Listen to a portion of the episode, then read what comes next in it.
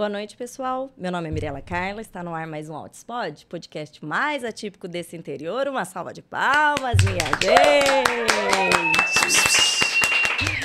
Estúdio animado aqui, como vocês podem ver, mas eu vou começar essa noite com uma dica para você, mãe, pai, cuidador, profissional que está aí desse lado. Dica de curso de capacitação para pais e profissionais sobre o autismo. Pessoal, esse curso foi montado com muito carinho pelo Dr. Tiago Castro e a Dani Freitas. Eles uniram todo o conhecimento técnico que eles têm como especialistas em autismo e conhecimento de pais, na verdade, de autistas, né?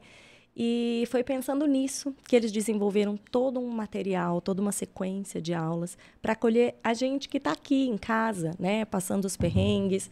Não dá mais só para levar e buscar em terapia é, a gente não saber o que está sendo feito com os nossos filhos, o porquê que está sendo estimulado daquele jeito. É preciso que haja essa troca, que haja uma compreensão. E sem estudar, como é que nós vamos sequer cobrar dos profissionais o que está sendo feito, como que esse plano de intervenção, quais habilidades que estão sendo trabalhadas, né? Só teremos resultado com uma família ativa, um papel ativo nessas estimulações. A gente espera que a parte de terapias é, seja um recorte da vida das nossas crianças, né? O lugar delas é na nossa casa, é junto com a gente. Então, por isso que é tão importante se capacitar. A gente sabe também que a aba é a base do tratamento do autismo, mas a aba não esgota todas as contingências que a gente tem com as nossas crianças, né? O autismo, ele é um dos transtornos mais comórbidos e justamente por conta disso, a gente precisa ir além. E foi pensando nisso também que eles desenvolveram esse curso que é a ABA e as terapias do autismo. Trouxeram mais de 10 profissionais para falar de vários temas é, que a gente enfrenta dia a dia com as nossas crianças. Seletividade alimentar, né, distúrbios do sono, prejuízos motores, as questões da fala, a gente precisa, né? Eu falo, quando a gente leva em especialista, então você leva numa fono, você leva numa TO, você leva no, na psicóloga e volta para casa com o seu autista inteiro, minha gente. Sim, não é compartimentado. Então, por isso é tão importante a gente entender de tudo, né? E assumir esse papel. Então, deem uma olhadinha nesse curso, não deixem de conferir. Vai ficar aqui na tela para vocês o QR Code. É só vocês colocarem a câmera, que já vai abrir a página, e durante o nosso bate-papo aqui, o Juninho vai colocar também o link no chat, né? Para vocês clicarem. Dá uma olhada em toda a programação, um curso muito completo, tem mais de 100 horas aula, né? E assim, não é fácil, não. É para você imprimir as apostilas e assistir com material na mão, porque é muito conteúdo. Eu sei que a aba é complexo, eu falo isso como mãe, eu acho muito complexo, mas é na prática. Quanto mais a gente vai estudando e praticando e exercendo, que vai fazendo mais sentido na nossa rotina do dia a dia. Tá bom? Então, não deixem de conferir ATA e as terapias do autismo. E agora vamos ao tema da nossa noite. O tema escolhido é um tema que eu estou vivenciando isso também, por isso eu quis tanto trazer. É sobre a alta no tratamento do autismo. É possível? Se o o autismo não tem cura, né? não é uma doença que a gente vai sanar e viveremos isso com a vida toda, como assim alta?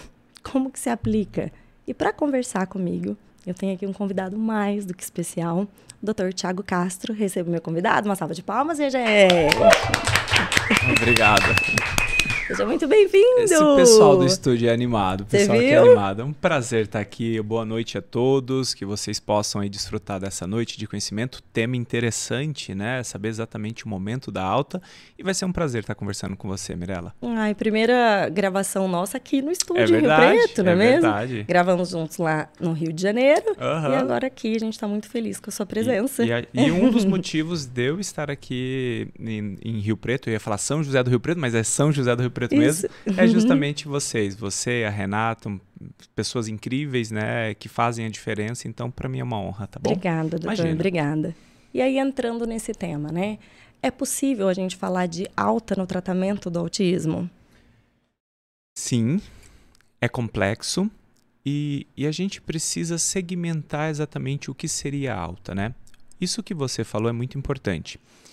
O autismo é um transtorno genético mediado a fatores ambientais com forte influência na manifestação desses sintomas, que aquela criança ela nasce com uma série de inabilidades. Então essa criança não olha, não socializa, não brinca, padrões repetitivos, estereotipados, alteração motora, aquela coisa toda. Isso o autista clássico. Existe um outro grupo de autistas que muitos estão na fase de adolescente, na fase adulto, que não tem tantas demandas sociais, mas agora, quando vem o diagnóstico do seu filho, ele começa a perceber que talvez também esteja dentro do espectro. Então você percebe que o autismo tem muitas faces. Sim. Então a gente vai primeiro falar em qual face estamos, né? Um princípio básico da coisa toda é que haja prejuízo à vida daquele indivíduo. Então a partir do momento que não há mais prejuízo, talvez neste momento seja a alta dele. Quando a gente fala de alta, a gente não está falando que esse paciente não vai mais precisar de nenhum tipo de suporte, mas aquele grande número de suporte que outrora foi necessário, talvez não seja mais necessário agora. Então, eu vou tentar separar Sim. por grupos para que a gente possa aí avaliar cada grupo e tentar pensar: será que meu filho pode agora receber alta? Então, vamos pegar a questão do Noah, uhum. do Arthur Sim. e do Vicente. São crianças que têm ali aqueles comportamentos clássicos. Não olha, não socializa, não brinca, é, isolamento social, padrões repetitivos, restritos, estereotipados, aquela coisa toda. Esse paciente, se ele receber uma abordagem terapêutica de forma precoce e de forma adequada, com intensidade, quantidade, qualidade e avaliação, que isso é muito importante, há uma possibilidade dele fazer tratamento por dois a quatro anos e as demandas dele vão esvanecendo, vão diminuindo, a ponto dele não precisar mais de suporte ou muito pouco suporte. Então, isso é o comportamento, é a evolução natural do tratamento. Porque não faz menor sentido a gente investir a quantidade de tempo, de esforço, de recurso e de conhecimento num tratamento da forma que é, se o resultado final não fosse a alta. Uhum. Então, não faz menor sentido. Então, sim, a alta ela deve vir da mesma forma que essa criança vai é, mudando de níveis conforme o seu tratamento. Então, os meninos, nossos três aqui, dando exemplo deles, eles são meninos que têm um nível de suporte aumentado, geralmente nível 3 de suporte. Nível 3 de suporte não é a mesma coisa do que severidade, são coisas distintas, a gente vai conversar talvez mais para frente. E eles vêm direto daqui a pouco para o nível 2 de suporte, nível 1 de suporte. Então, quando é que nós vamos dar alta? No nível 1 de suporte? Depende, porque nível 1 de suporte é nível 1 de suporte, continua tendo nível de suporte.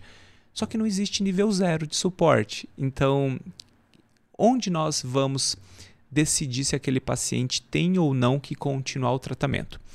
Isso é muito complexo, porque é, se a gente for parar para pensar, a gente tem que tentar levar essa resposta para exatamente a realidade da vida de uma pessoa específica. Vou pegar então o caso do Noah. Eu fiz o tratamento do Noah de um ano e meio ou dois anos de idade até mais ou menos seis anos de idade. E aí você me pergunta, e ele recebeu alta com seis anos? Aí eu falei, sim, mas não. Explica. Eu percebi que tratar o autista nível 1 de suporte é tão complexo quanto tratar o nível 3 de suporte. Eu diria até que talvez seja até mais difícil no sentido de encontrar pessoas que tratam o autista nível 1 de suporte. Então, meu filho recebe alta porque comecei a perceber uma certa inabilidade dos próprios terapeutas tá. de conseguir resolver as equações que ele tinha ali de demanda. Então, quando é que deve acontecer a alta, na minha opinião? Quando todos aqueles comportamentos que geravam grandes prejuízos àquela criança foram esvanecidos, foram minimizados. Quando a família já é o suficiente para ser o nível de suporte que ele precisa e aquela criança tem uma certa independência. Uhum. Então é o que aconteceu com o Noah. O Noah, com 6 anos, ele recebe alta de 40 horas de terapia, que era o que ele fazia, para fazer um pouquinho ali de algumas coisas pontuais, para tentar trabalhar alguns comportamentos dele. E nós assumimos a responsabilidade de continuar o tratamento e estímulo dele. E aí eu vou dizer o porquê. Vamos imaginar que essa criança que evoluiu de forma gradativamente, saiu de não olhar, não brincar, não socializar, para agora falo, brinco e socializo, mas eu tenho ainda as minhas singularidades. Então vamos pensar nessas singularidades. A forma de eu me comunicar. Então vamos dar o bom dia, vamos dar o boa tarde, vamos dar o boa noite. Isso é uma forma de eu me comunicar com você. Então eu preciso me comunicar com você e eu tenho a forma de entrada na nossa conversação. E aí essa forma de entrada é uma forma de treino. Então vamos pensar que aquele AT ou aquele profissional ele vai tentar ensinar, olha, quando você chega com a Mirella, você dá bom dia ou boa tarde. Legal, mas vamos imaginar que eu vi a Mirella às duas da tarde. Oi, Mirella, boa tarde. E por qualquer motivo eu vou ver novamente a Mirella às quatro da tarde. Eu vou dar novamente oi, Mirella, boa tarde? Não, porque eu já dei a entrada na conversa, é quase que a gente continuasse aquela conversa. Uhum. E quem é que vai modelar esses, essas conversas? Quem vai modelar esses comportamentos? Geralmente um pai, uma mãe, porque o pai e a mãe está indo na padaria, está indo no supermercado. Essas habilidades realmente de vida diária, elas vão ser muito modeladas pelos pais e não pelos terapeutas. Então, a alta acontece por muitos fatores. Um deles é a própria inabilidade de profissionais. Mas o mais importante é que essa criança não tenha um prejuízo significativo e que a família entenda e compreende o que pode ser feito a partir dali. E lógico, se eu tiver um analista de comportamento, se eu tiver um terapeuta ocupacional que entende bem de habilidades de vida diária, se eu entender que essa criança tem uma demanda específica, vamos dizer que seja sensorial ou motor, ele vai continuar o tratamento. Mas aquele grande aquele grande corpo de tratamento ele vai realmente ficando de lado. Então, esse é um dos caminhos para a gente pensar na alta do paciente, que foi o que aconteceu com o nosso filho. Então, a gente uhum. conseguiu dar alta justamente porque os profissionais já não conseguiam mais resolver as pequenas equações que acontecem no dia a dia. Vou dar um outro exemplo. Ele tem um irmão agora, o Mateu, que tem cinco meses. Ele tem uma certa dificuldade de se relacionar com o irmão dele, é complexo. E quem vai modelar esse comportamento? Eu, é, e minha esposa. Casa, então é mais né? ou menos dessa forma. E aí é tão importante que você estava falando do curso, né?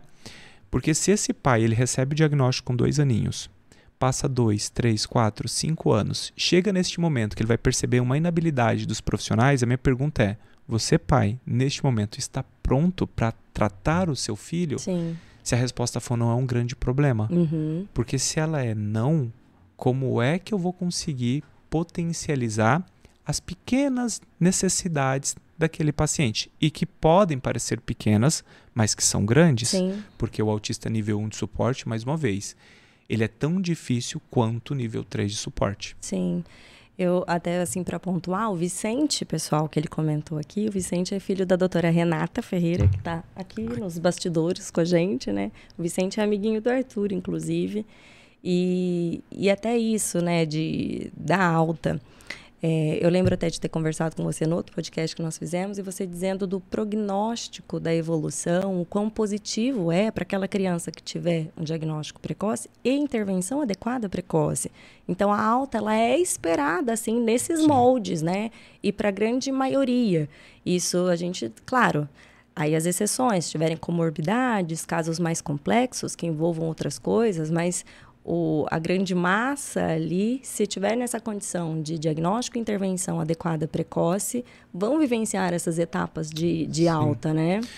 É, é triste eu dizer isso, mas o que eu tenho com o meu NOA não deveria ser exceção.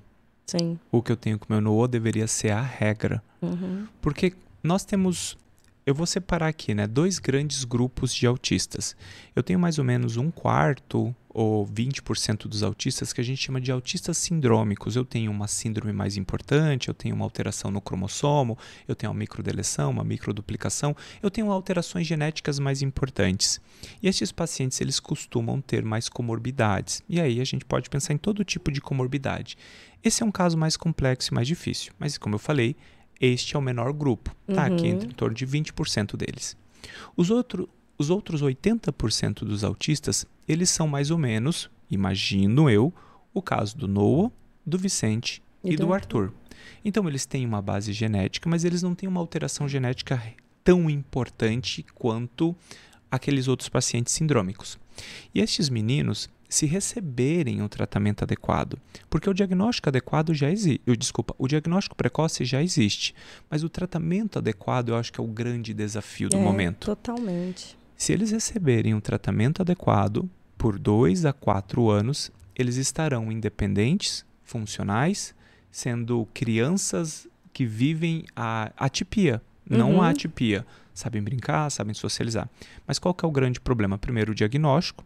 Então, muitas mães são diariamente desacreditadas. Sim. Isso não é autismo, é coisa da sua cabeça, diagnóstico só depois dos quatro anos. E existem estudos que mostram que o diagnóstico já pode ser seguro e estável com um ano e, um ano e dois meses. Nós temos um estudo recente que publica que 78, 79% dos pacientes que receberam diagnóstico com um ano e dois meses tiveram a estabilidade desse diagnóstico com um ano e quatro meses, 86% tiveram a estabilidade desse diagnóstico, ou seja, o diagnóstico não muda com um ano Olha. e quatro meses. Então você percebe a diferença do paciente que começa a tratar com um ano e quatro meses, do paciente que começa a tratar com dois anos e meio? Ela é surreal, ela é gritante. Eu tenho uma série de pacientes diagnosticados antes de um ano de idade, isso não é fácil e não é simples e precisa realmente de profundidade, porque o diagnóstico também não pode ter banalização, Sim. que esses meninos com dois anos você começa a falar, será que esses meninos são autistas? Mas aí você fala assim, ah, nossa, mas um ano de tratamento? Não, não, não foi um ano, foi metade da vida dele de tratamento, porque se ele recebeu o diagnóstico um ano e agora ele tem dois, durante metade da vida dele ele recebeu o tratamento. E há uma, é uma, é uma desproporção no sentido que quanto mais novo, mais eu evoluo, né? Então a gente fala assim, ah, quanto mais, não, não, quanto mais novinho, então se eu oferecer um tratamento adequado de forma precoce, esse paciente vai de fato evoluir muito, muito bem. Só que na mesma medida que a gente não tem o diagnóstico precoce, a gente também não tem o tratamento adequado. Ainda tem muitos profissionais que continuam indicando um pouco de fono, um pouco de TO, às vezes um pouquinho de escola. Hum e um pouquinho de psicologia, e é isso o tratamento. E este é o grande problema é. do autismo. Isso está longe de ser o que deveria, né? Sim. Eu, no caso do Arthur, a gente teve diagnóstico com dois aninhos e a gente começou um aba bem intensiva. Eu não uhum. tive apoio médico, é, mas eu encontrei boas é, psicólogas aba que me deram muito suporte, né? Então, até o primeiro ano de tratamento do Arthur foi só aba. Eu estava uhum. tentando integração sensorial na fila de espera, não tinha fono, foi somente aba. E aí eu fui estudando bastante, né, para tentar fazer as estimulações em casa também. Então eu era a louca das 40 horas, total, uhum. assim. É, eu nunca arredondava para mais, né? Eu até meus cálculos eram assim. Então tinha o um período de aba na clínica que ele fazia período que estava na escola, se era quatro horas e meia, eu colocava ali três, duas horas e meia, de considerando aba, porque eu pensava, não é o tempo inteiro que está sendo estimulado adequado. E aí o restante eu tinha que cumprir em casa todos os dias. Então eu pegava durante a semana, eu me estruturava com as AVDs principalmente, então período da manhã, almoço e janta. E final de semana inteiro eu me dedicava para as questões de dessensibilização do Arthur em partes externas ir ao mercado, porque era tudo muito desafiador pra gente. Eu não conseguia participar de nada, doutor. Uhum. Nada, nada, nada, nada. Então, eram treinos em parquinhos, treino em farmácia, levar no aeroporto, é na casa de alguém, é, enfim. Então, eu tinha tudo organizado. E assim, desce domingo, à tarde, aí deu 38 horas. Não, não, tá faltando duas, então eu vou pegar a hora do, do banho, eu posso trabalhar isso, isso, isso. Então, foi aquela coisa muito intensa. Mas é, com esse tratamento intensivo só em aba, veio a fala, porque o Arthur, com dois aninhos, ele não falava nem mamã, nem papá, nem nada. Nada, hum. nada, nada, nada. E aí, com aba, assim, intensivo desse gente, gente vivendo isso, veio a fala dele. Quando eu consegui a fono, ele já estava falando, inclusive. E aí foi para me ajudar a, assim, lapidar essa fala dele, os fonemas, né? Uhum. E aí depois ainda que eu consegui integração sensorial para ele, mas de novo, a fono era uma vez por semana que eu tinha. Então, ela me passava, Mirella, estou trabalhando tais fonemas, e ela me dava dicas de livros que falavam muito aquele fonema. Então, olha, essa semana a gente está fazendo sh, por exemplo. Então, aí em casa eu montava aquela semana inteira, coisa com chuva, de treinar, fazer para os bichinhos falarem mais baixo, né? Tudo chuchuchu, xaxaxá, xixi, enfim. A semana inteira trabalhando muito isso, porque a hora que a gente chegava na fono na outra semana, já estava legal e ela já podia passar para a próxima etapa. Então foi eu consegui muito apoio com as terapeutas, né, dessa conversa, esse diálogo. O Arthur não não não tem AT na escola. Uhum. Mas a professora, auxiliar de sala, sempre também deram muita abertura, então eu ficava sempre tentando costurar todas essas esferas. E aí, com isso, com esse tratamento intensivo, ah, inclusive período de. Nós pegamos pandemia, né? Então, na pandemia, então eu que fazia absolutamente tudo. Eu eu me organizei para fazer tipo três horas no período da manhã, três horas no período da tarde, porque estávamos uhum. em casa sozinho, né? E, e, enfim, então eu não parei em nenhum momento, mesmo quando tudo fechou. Dei continuidade. E aí, é, depois de. Tchau, Renata. Tchau, Rê. Ela tá abandonando a ela gente tá abandonando. aqui no Ela falou que ia sair sem fazer barulho, a gente só... Tá, desculpa, Não deixou querida. ela passar despercebida. Não, desculpa. E aí, é... quando o Arthur deu, do... deu um... dois aninhos de tratamento, ele tinha um ano já fazendo fono, aí teve a alta da fono. Foi a primeira alta que a gente vivenciou. E porque ele desenvolveu muito bem a fala. Uhum. Então o Arthur tem uma fala complexa, ele faz muitas, assim, fala bem corretamente, mas desenvolveu também a prosódia, enfim. Teve a alta da fono, primeira que tivemos. Aí continuou com a integração sensorial e continuou com terapia ABA, né? E aí depois de dois anos e meio em terapia intensiva, ele teve alta que eu digo, não teve alta da aba, porque a gente vive isso o tempo inteiro com ele. A gente eles teve da clínica. eles né? continuam fazendo tratamento. Exato, ele teve da terapia estruturada daquele jeito, porque lá na clínica é, era como uma, uma escolinha uhum. em, no contraturno. Era o período da manhã, todos os dias, três horas. Então ele teve alta lá. E quando ele teve alta, de fato, assim, do, a gente tinha fez a avaliação do VBMAP, né? E ele alcançou tudo, né? Ele realmente cumpriu os requisitos para alta. Ele foi desenvolvendo tudo e aí fiquei eu responsável para dar continuidade com isso com o Arthur. Quando ele teve a alta, o que tinha ficado mais ainda, né, era a questão da seletividade alimentar, que a gente vivencia ainda essa luta com ele, né? E de socialização, rigidez tal. Então eu foquei totalmente nisso com ele, né? Mas aí, de novo, isso da questão da gente estar capacitado. E aí foi o que você falou. Quando tem essas altas e os pais não estão verdadeiramente capacitados. Vai, vai, vai regredir. Exato. A criança que recebe alta com 4, 5, 6 anos e os pais não compreendem verdadeiramente do que a ciência aba, essas crianças vão regredir e eles vão regredir de verdade. Uhum. Vai piorar a rigidez comportamental, vai piorar as questões sensoriais, vai, vai piorar a questão da socialização. Por quê? Porque a cada momento nós fazemos terapia. Quando você fala essa questão de 40 horas, Mirella, é importante que eu diga duas coisas. Uhum. A primeira delas é que nós, profissionais de saúde, a gente tem colocado uma carga muito grande nas costas uhum. dos pais. Não é por mal, Sim. Porque a gente sabe que esse é o tratamento e a gente está tentando falar o tempo todo: olha, é importante que tenha tratamento 40 horas. Uhum. Então a gente tem, em parte, culpa nisso. Mas quando a gente fala também 40 horas, as pessoas acreditam que eu tenho que estar tá a cada hora do dia olhando para aquela criança A, B, copo, amarelo. E não é bem isso. 40 horas significa que são 8 horas por dia. Então, 8 horas por dia, quando tiver momentos oportunos que precisam ser manejados e conduzidos, nós faremos isso. Mas se essa família não sabe o que é ciência, aba ou tratamento à base dessa ciência, ele vai lá fazer no fono, no TO, no psicólogo, chega em casa ele não replica. Chega na escola ele não replica. E isso é um grande problema, por quê? Porque aí eu vou enaltecendo comportamentos negativos. E a conta vai ficando pesada para o lado da terapia que não acontece quando deveria acontecer.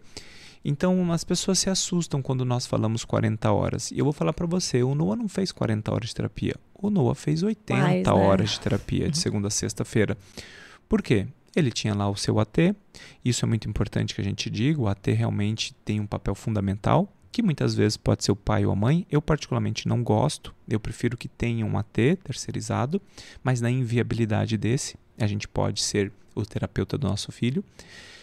A gente tem, às vezes, os especialistas que vão trabalhar partes específicas, mas preferencialmente de forma transdisciplinar. Daí, aos finais de semana, eu preciso de um pai e de uma mãe que replique aquilo que foi aprendido durante a semana. Porque imagina o sábado e domingo, não é uma horinha, é sábado é, e domingo. É muita coisa. Eu tô falando aqui de pelo menos, considerando o tempo que ele fica acordado, 32 horas. Durante 32 horas eu vou estragar o processo que foi realizado de segunda a sexta-feira. E o nosso corpo ele tem uma tendência natural de escolher os caminhos mais fáceis. Uhum.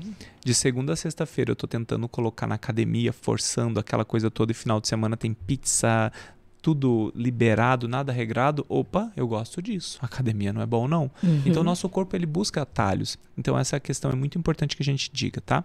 Então, até para as pessoas, você já está conscientizando isso em muitas e muitas vezes, mas para que as pessoas possam compreender quando nós falamos que o tratamento do autismo é a base de uma ciência, a gente não está dizendo que o fono, o TO, psicólogo, psicopedagogo, educador físico, musicoterapeuta, ecoterapeuta, a gente não está dizendo que eles não são importantes. A gente só está dizendo que existe prioridades.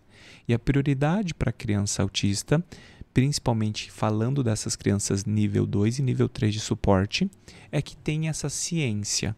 E essa ciência é a base de ABA. Uhum. E esses, esses profissionais eles podem estar tratando paralelamente, mas de forma integrada, né? integrada né? com esse paciente. Então, se você é pai, mãe de uma criança autista seu filho não está falando, está socializando menos, seu filho tem vários comportamentos disruptivos, interferentes, e ele não faz terapia aba, cuidado. Mas aí o paciente e o pai fala, mas ele está evoluindo. É que evoluir é diferente de tratar. Tá? E aí a gente põe até um ponto final aqui, eu vou até entrar nesse mérito de como é que deve ser feito terapia aba de verdade para que a gente possa Sim. chegar na alta. Só é terapia aba de verdade, Mirella, se tem avaliação. Então, se o pai está com o paciente, se o pai está com. Desculpa, é, travou aqui, né? Só é terapia aba de verdade quando há avaliação. Se o pai está com um profissional há três meses, quatro meses, seis meses, e esse paciente não recebeu ainda uma avaliação completa sobre os objetivos a curto prazo, sobre o PEI, sobre o PIT, isso não é terapia aba. Isso é um princípio básico. Dois, se a família está tratando com esse profissional há seis meses e esse profissional não está orientando a família sobre o que deve ser replicado dentro de casa, não é terapia aba.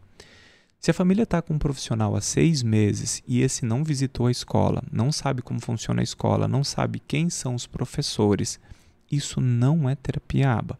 Então tem muitas pessoas que compram um gato por lebre. Yeah. E muitas vezes é por inabilidade do profissional, é por falta de conhecimento mas a gente não pode falhar. Por quê? Porque o tratamento é extremamente eficaz. Não é que é uma coisinha assim, ah, a gente vai ver se vai dar certo. Se a gente fizer o certo, vai dar certo. Não tem outro caminho. As variações são daqueles grupos que, que nós conversamos lá no início. Uhum. Mas a imensa maioria dos pacientes autistas, eles devem evoluir muito bem. Então, precisa ser aba de verdade. E que pode ser pelo método Denver para as crianças menores, pode ser aba naturalista, pode ser aba mais estruturada. Então, isso precisa acontecer.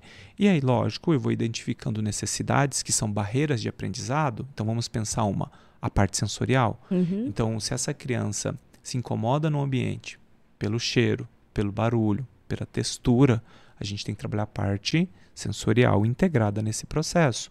Se uma barreira de aprendizado é a parte motora, então eu vou trabalhar junto com o psicomotricista, com o fisioterapeuta, com o educador físico, a parte motora. Se é uma questão, por exemplo, de motricidade de fala, pensando num transtorno motor de fala, numa apraxia de fala, numa disartria ou nos transtornos associados, eu preciso de um fono que trabalha com técnicas específicas, como prompt, REST, é, DTTC. Então, é importante a gente ter esse olhar que o tratamento precisa ser entrega, integrado. Se esse paciente ele tem lá o psicólogo, o fono, o TO, o educador físico, o ecoterapeuta, o hidroterapeuta, hum e que eles não conversam. Cada um fazendo algo do, né, isso, o que acha melhor. Isso é um problema. Isso não é tratamento de isso autismo. Não é. Eu tenho muitos e muitos pacientes que estão investindo 4 e 5 mil reais que estão rasgando dinheiro, mas que estão rasgando dinheiro mesmo. E aquela criança, eles falam, ah, mas está evoluindo. É, mas ele está evoluindo, ele não está tratando. E é essa questão de evolução, se eu deixar aqui uma célula aqui dentro e deixar passar o uhum. tempo, ela vai evoluir. Porque existe um movimento Sim. natural de evolução. Só que o que a gente não quer. Não no potencial, né? Exatamente. Que deveria. Então, o potencial é o que nós queremos dar a esse paciente, tá? É. E essa questão, e eu concluo aqui já para deixar você falar, essa questão quando nós falamos de tratamento, quando nós comparamos, existem estudos que mostram isso. O paciente o pior paciente, o pior paciente que realiza terapia ABA da forma que deve ser, que tem o fono, o TO, o psico, aquela coisa toda muito bem integrada, muito bem estruturada, com intensidade, quantidade e qualidade, ele é significativamente melhor que o melhor paciente das terapias ecléticas. Ou seja, o pior paciente de ABA ele vai Isso ser é melhor do que o, o, melhor tratamento com os melhores profissionais Olha quando cada um trabalha no seu interesse, no seu objetivo, é, na sua especialidade. Então, por isso que a gente fala, fazer fono, TO e psicólogo de forma separada, distinta, sem uma ciência, sobre um olhar transdisciplinar, vai falhar.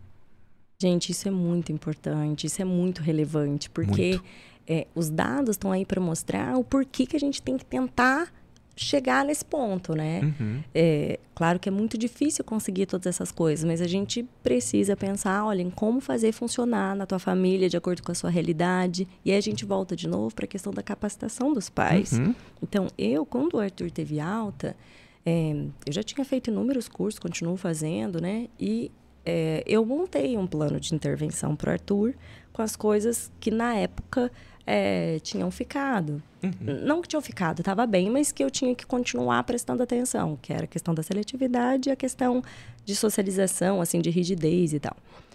E montei o meu plano de intervenção. Eu sempre tive um plano de intervenção, Perfeito. mas não era, assim, aquém do que deveria ter sido feito, sabe?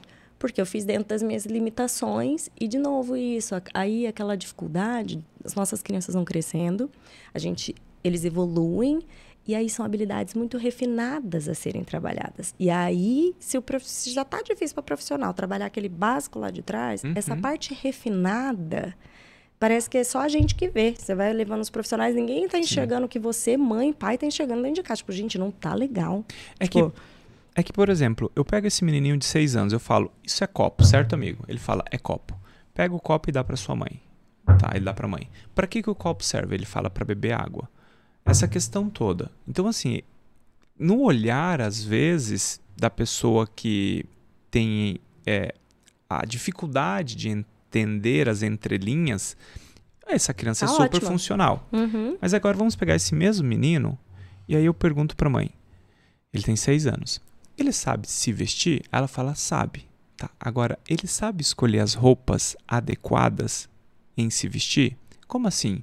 Quando é frio, ele sabe pegar roupa de frio. Quando é calor, ele sabe pegar roupa de calor. Quando é para sair para festa, ele sabe escolher a roupa da festa. Quando é para ficar em casa, ele sabe escolher a roupa para ficar em casa. As mães quase sempre falam: "Nossa, ele eu separo a roupa para ele e aí ele veste". Uhum. Então, isso precisa às vezes ser trabalhado. Sim. Então, se eu vou lá, por exemplo, na sua casa, você deixa o dia inteiro avaliando o seu Arthur. Eu chego na hora da refeição, o Arthur tem seis anos. O Arthur pode se servir ou não? Você vai falar, sim, talvez, não sei. Olha, eu acho que o Arthur pode se servir. Mas você está tão habituada a, a servir, servir ele que você não está dando essa habilidade para ele. Uhum. E aí você está tão habituada a cortar a carne do Arthur porque ele tem dificuldade que você não está trabalhando essa habilidade. Você está tão habituada a ajudar o Arthur no banho que ele não está fazendo isso. Você está tão habituada a escovar o cabelo do Arthur que ele não penteia o cabelo dele. Só que isso é importante? Lógico que é. Isso é independência. Uhum. Ah, Tiago, mas isso é o autismo? Não. Ou sim, na verdade, né? É muito mais amplo do que pentear cabelo e cortar a carne. Se fosse só isso, estava resolvido. Sim. mas então vou tentar pegar. Eu vou sempre usar o meu filho como referência porque para mim é, é minha régua. Sempre é muito fácil explicar sobre ele. É, essa semana nós tivemos um encontro na escola onde todas as crianças iam para um parque de diversão. Desculpa, Semana passada, para não me fazer mentir, né? É. Semana passada, é, as crianças foram para um parque é, de natureza onde tinha muitas e muitas aves, chamado Parque das Aves lá de Foz do Iguaçu. Tem todo tipo de ave, periquito, papagaio, tucano, águia, aquela coisa toda. E era um grande evento. É a primeira vez que meu filho vai pegar um ônibus com todos os coleguinhas para visitar um parque de aves. E se você remeter isso na tua memória, você pensa ou você lembra de algum momento que você também fez isso. Ou uhum. seja, é uhum. tão marcante Sim. que você fala: nossa, esse dia é muito especial. Bom, ele foi no Parque de, das Aves, a gente conversou sobre Parque das Aves a semana toda, aquela coisa toda. Chegou lá, foi, voltou, eu fui buscar ele. E aí, filho, como é que foi o seu passeio? Ele fala: pai, foi ótimo. O senhor sabe qual que era a marca do ônibus que eu fui? Aí eu falei, não, filho, ah, é da Marco Polo. E eu digo tudo isso por quê? Porque ele tem hiperfoco neste momento em carros, em marcas de aviões, em marcas de carros, em marcas de motocicletas. Então percebe como o hiperfoco vai atrapalhar ele. Qual que é a memória do passeio no Parque das Aves que ele trouxe? A primeira coisa que ele me fala, qual a marca do ônibus. Então, assim, isso é o autismo. Você vai dizer que isso não é importante? Porque as experiências acabam deixando de ser relevantes e os assuntos acabam sendo é, indigestos. Por quê? Porque ele quer, neste momento, falar sobre carros, falar sobre o ano que o carro foi criado, o ano que a marca, a transição. Ele está desenhando a transição das marcas. Então, assim foi a primeira forma Peugeot, Peugeot, como ele fala da Peugeot, depois mudamos para essa, depois mudamos para essa. E como é que eu trato exatamente isso numa terapia? Percebe como é complexo? Muito, muito difícil. E, e aí é justamente isso que nós falamos da capacitação dos pais. Sim. Por quê? Porque ele traz o hiperfoco dele 20 vezes por dia para mim. Uhum. Eu contorno o hiperfoco dele 20 vezes por dia. E não é eu falar assim, filho, não quero que você fale sobre isso, porque eu estou fazendo uma repressão Sim. e que talvez vai chegar um momento que ele falou, bom, por meu pai eu não vou falar as coisas, eu vou esconder as coisas porque meu pai sempre briga comigo. Então eu tentar trabalhar nesse hiperfoco dele da melhor forma possível e tentar esvanecer esse hiperfoco, porque esse hiperfoco vai atrapalhar. Então olha a complexidade. Sim. Então a minha pergunta é, o Noah recebeu alta ou não? O Noah não recebeu alta. Só que a gente chega num nível que de independência, de funcionalidade e de entendimento dos seus pais, que agora nós conseguimos conduzir o processo. Isso que você fala do seu Arthur, eu acho que é a realidade de muitas e muitas mães. Não é o ideal. Mas eu poderia dizer, correndo risco aqui, que talvez seja o suficiente.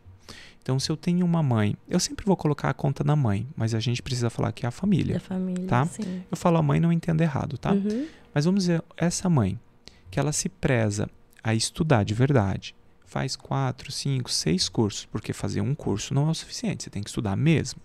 Você senta com papel, caneta, lápis, borracha na mão.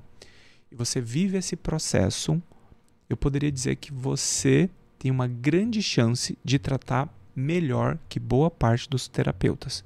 Olha o que eu estou falando, como isso é complexo. Tiago, por que você fala isso? Porque eu já atendi mais de mil pacientes autistas, então eu tenho uma régua. E a minha régua é importante. Então, se essa mãe se dedicar ao processo, e quando eu digo mãe, todo mundo, ela vai saber o que cobrar do terapeuta. E ela talvez seja justamente aquele reforço positivo que esse terapeuta precisa, porque muitas vezes ele não tem uma mudança porque não tem a cobrança. Se qualquer coisa que eu entrego serve, uhum. vou continuar fazendo qualquer coisa. Então, não há como tratar bem uma criança autista onde não há pais capacitados. Eu vou pedir licença até para fazer uma analogia. Uhum. Essa ciência aba trata teu filho, certo? Sim. Não vamos falar a palavra curar, porque qualquer pessoa já vai começar a tirar isso daqui de contexto, uhum. vai começar aquele mimimi todo, aquela chatice toda. Mas vamos imaginar, fazendo uma analogia, que eu tenha um tratamento que cure uma condição, uma doença. Eu tenho um tratamento que cure essa condição tá bom? Então vamos dizer que se você soubesse que existe uma cura para o seu filho e que você vai precisar estudar bastante essa cura, mas é a cura do seu filho, você estuda isso? Com certeza, eu esmiuço. Eu mas vou virar tem, especialista. Tem... Exatamente. E esse é o grande problema, porque o autismo tem tratamento. E se eu perguntar hoje para a imensa maior parte dos pais, eu sei que é pesado isso. Você consegue me explicar o que de fato é ciência aba? eles não conseguem. Você consegue me explicar o que é uma linha de base, o que é um reforço? Você consegue entender o que são habilidades essenciais, habilidades fundamentais? Você entende o que é uma AVD? Você entende o que é uma integração sensorial? Você entende o que é uma comunicação aumentativa alternativa? Eles não sabem. Só que esse troço é o que trata os filhos deles. E como é que você não vai saber profundamente sobre aquilo que está salvando o teu filho? Porque é isso. Eu tenho o Noah com dois anos não funcional, não existe, está imerso dentro de um autismo, e o autismo não é o problema, o autismo é quem ele é, Uhum. e com muito orgulho, mas eu consigo tirar meu filho ali dentro. Não dele sair do espectro, deixar de ser autista, mas eu tiro ele daquela quantidade de comportamentos interferentes. Sim. E a gente, a gente tá falando aqui de autolesão, heterolesão, criança com estereotipias, crianças com problemas de sonos, im- insônia importante, seletividade alimentar, que eu chego num pico ali que é claro, seco e crocante, líquido é só água. E a gente consegue tratar para hoje ele ser um menino funcional de 7 anos, que inclusive recebi o boletim agora da escola, é o melhor aluno pedagogicamente falando, né? Que são coisas distintas também. Então, isso é um alerta para os pais. Se os pais não se capacitarem, se não se prepararem, eles vão falhar. Ah, mas meu filho conseguiu, ele melhorou, ele tá. É, mas isso não é o máximo que ele poderia Exato. ter chegado. Não está trabalhando no máximo do que ele pode ser, da potencialidade dele. Exato. Eu, os estudos que eu fui fazendo, né, foram suficientes para que não houvessem assim regressões ou só que também novas fases foram surgindo, Perfeito. outras dificuldades do desenvolvimento, né? Perfeito. E, e aí, eu estava preparada para isso, fui me virando como podia, mas é o que você falou, não tem como se a gente meio que não se tornar especialista nisso para vivenciar. Então, é, porque chegou num ponto que aí hoje eu falei, não, eu preciso de outro apoio, Sim. né?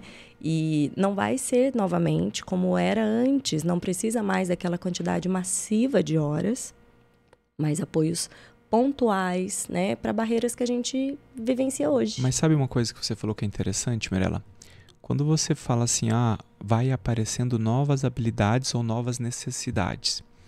Só que como você está estudando desde sempre, você já passou da primeira série, da segunda, da terceira, ou seja, você também vai aprendendo sobre o autismo, sobre Sim. todas as suas faces, e você vai estar mais pronta quando aparecer um novo desafio. Uhum. O grande problema é você estar vivendo o autismo há dois anos e há dois anos você não se aprofunda nele. Você assiste uma live É. muito aleatoriamente, você vê um postzinho, sabe? Isso não é, É estudar. muito diferente. Exato.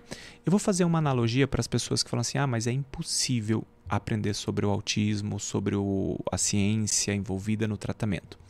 Você entende profundamente sobre química orgânica? Não. Se eu pegar alguns bons livros e fáceis de serem lidos, se eu pegar meia dúzia de cursos agradáveis de serem assistidos e te pedir para estudar três horas por dia química orgânica, em dois meses, você sabe sobre química orgânica? Sim, E muito, sim. mas muito. Porque você estudou três horas por dia durante dois meses. É isso. Só que eu entendo a dinâmica, a correria, a logística, o cansaço, o esforço dessa mãe. Só que o negócio trata o filho dela. E mãe, pai, avô, tio, periquito, cachorro, todo Uhum. mundo que faz parte da família. Envolvido. Exatamente. Então, se esse é o tratamento do meu filho, e isso é o que vai dar a, entre aspas, cura dele, e aí vamos entender a cura não como algo literal, mas sim metafórico, né? Por que, que você não está estudando sobre a cura do seu filho? E aí essa mãe acaba aceitando comprar gato por lebre, ela acaba comprando pílulas mágicas de tratamento, ela acaba entrando em ciências que não são eficazes, Sim. ela acaba gastando mais recursos e tempo do que se ela tivesse se proposto a fazer uma capacitação e estudar e parar aquele período. Então, é importante que a gente faça essa reflexão. Nós trabalhamos, Mirella, com várias classes sociais. Sim. Quando eu falo isso, é complexo porque às vezes eu estou aqui falando para um grupo de pessoas que tem a menina que cuida da casa, a menina que lava roupa, a menina que leva os filhos na escola. Existe esse grupo. Mas eu vou falar para você que eu já atendi pacientes que têm avião particular e que não faziam básico bem feito. Então não se trata também de classe social. Do dinheiro e não. a capacidade de pagar, né? Exato. Se trata de estudar, aprender. Do envolvimento. Eu já tive paciente que tinha motorista particular para levar a criança na terapia. E, e assim, a minha régua ou a minha bronca é do mesmo tamanho. Eu falava, vem cá, sério que você vai terceirizar esse processo todo, né? E a gente também tem um grupo de pessoas que a gente sabe que trabalha da hora que acorda, a hora que dorme e que queria apenas um descanso para poder ir no banheiro, sentar com a criança com crise, aquela coisa toda. Isso é real e verdadeiro. Só que é o seguinte, se a gente buscar, mas se a gente buscar mesmo, a gente vai encontrar uma horinha por dia perdido com qualquer porcaria seja na rede social, seja no Netflix, na Amazon, em, um, em algum canto desnecessário. E às vezes é justamente essa uma horinha que o seu filho precisa que você se dedique para ele, para você saber cobrar o processo. Caminhos fáceis, existem muitos, eles vão levar a caminhos ruins. Então, o caminho das telas, o caminho da terceirização, o caminho de negligenciar o processo, ele neste momento ele vai ser muito agradável de certa forma, mas essa conta chega. E aí é justamente este paciente que poderia ser o funcional independente com 7 anos, é agora o menino que está com duas a três medicações, é o menino que não está progredindo de série, é o menino que vai ter subemprego, é o menino que vai entrar, infelizmente, no mundo do tráfico, das drogas, porque eles são mais fáceis de serem manipulados para trafi traficar alguma coisa, para ir para uma boca de fumo. Isso São é vulneráveis, real, sim. Totalmente sim. vulnerável, totalmente vulnerável. Então a gente precisa realmente cobrar, cobrar com carinho e misericórdia, porque não é fácil a vida desses pais, o sofrimento, o cansaço, a exaustão, mas também a gente precisa ser verdadeiro. Eu não posso ser negligente. Uma vez, é, uma mãe me falou assim: Ah, doutor, mas isso não é a realidade de muitas pessoas. Eu falei, eu sei. Mas estaria errado eu se eu não te falasse o que de fato você tem que ser fazer. O problema não é aquilo que. E é um problema lógico, né? Mas aquilo que você não consegue fazer. O problema é eu, como médico, não te falar a verdade. Sim. Então eu sempre vou ter que te falar a verdade. Pode ser que você não consiga. Pode ser que não seja perfeito. Mas é suficiente. A Mirella está aqui, está falando isso. A Mirella não teve, pelo jeito, um bom analista de comportamento. A Mirella teve bons terapeutas, ela tive, falou para nós, né? Tive. Mas ela não teve um analista de comportamento, ela não teve um médico que validou ela desde cedo, que não, deu não diagnóstico. Exato. E tá aqui. Eu tava aqui agora há pouco com o Arthur, uma criança funcional. Oi, tio, tudo bem, tio? Brincando, aquelas coisas. Tem coisas a serem trabalhadas, mas ele tá no caminho. Então, isso é perfeito? É o suficiente para ele. E aí o que, que, e o que está fazendo? A cada novo dia, a Mirella está estudando mais, está entendendo mais, está entendendo as necessidades e fala: preciso melhorar isso, preciso mudar isso. Dentro de toda a imperfeição da Mirella, Sim. ela vai tentando buscar o que é o suficiente. É, eu, assim, a ciência, ela tá aí não tá para agradar ninguém, né? Uhum. Nem para tipo, ah, não é justo. Não. É o que é. Exato. É o que é. E aí a gente vai filtrar dentro da nossa realidade. O que que eu posso, né? Uhum. É, eu desconheço, assim, na minha casuística de mãe e de tantas mães. Tá falando bonito já, casuística de mãe, né? Que ah, chique. Tá. É. Eu perdi o juridiquês, né? Aham. Agora eu tô, tô né? No Medicase. No- exato. Mas eu convivo com muitas famílias, né? E eu não convivo com nenhuma que tenha o tratamento ideal. Não tem. Nenhuma. É sempre assim, ah, eu tenho um bom aqui, daqui eu tô remediando, né? Eu tenho um apoio desse lado, o restante tô sendo eu, ou então não estamos fazendo porque eu também não consegui. Eu não conheço ninguém com tratamento ideal. Ninguém, ninguém. É. No meu meio. É que passa por tantos fatores ter o tratamento ideal que você precisa primeiro ter o bom analista de comportamento, que já não está fácil achar. Depois você precisa de ter todos os outros profissionais também sendo bons profissionais. Então, o fono, se é uma criança que precisa de comunicação aumentativa, ele faz. Se precisa fazer multigesto, ele faz. Se precisa fazer prompt, ele faz. Então, assim, também não é fácil. Aí, o terapeuta, a gente sabe que tem muita gente que fala assim: ah, eu preciso de terapeuta com integração sensorial em Aires. Esse tal de Aires não é fácil fazer. Isso daí é tem um Rzinho de registrado ali por Tem. alguma coisa. Tem gente que está dois, três anos na fila de espera para ter essa certificação. E é caro, diga-se de passagem, tá bom? Então a gente, pera lá.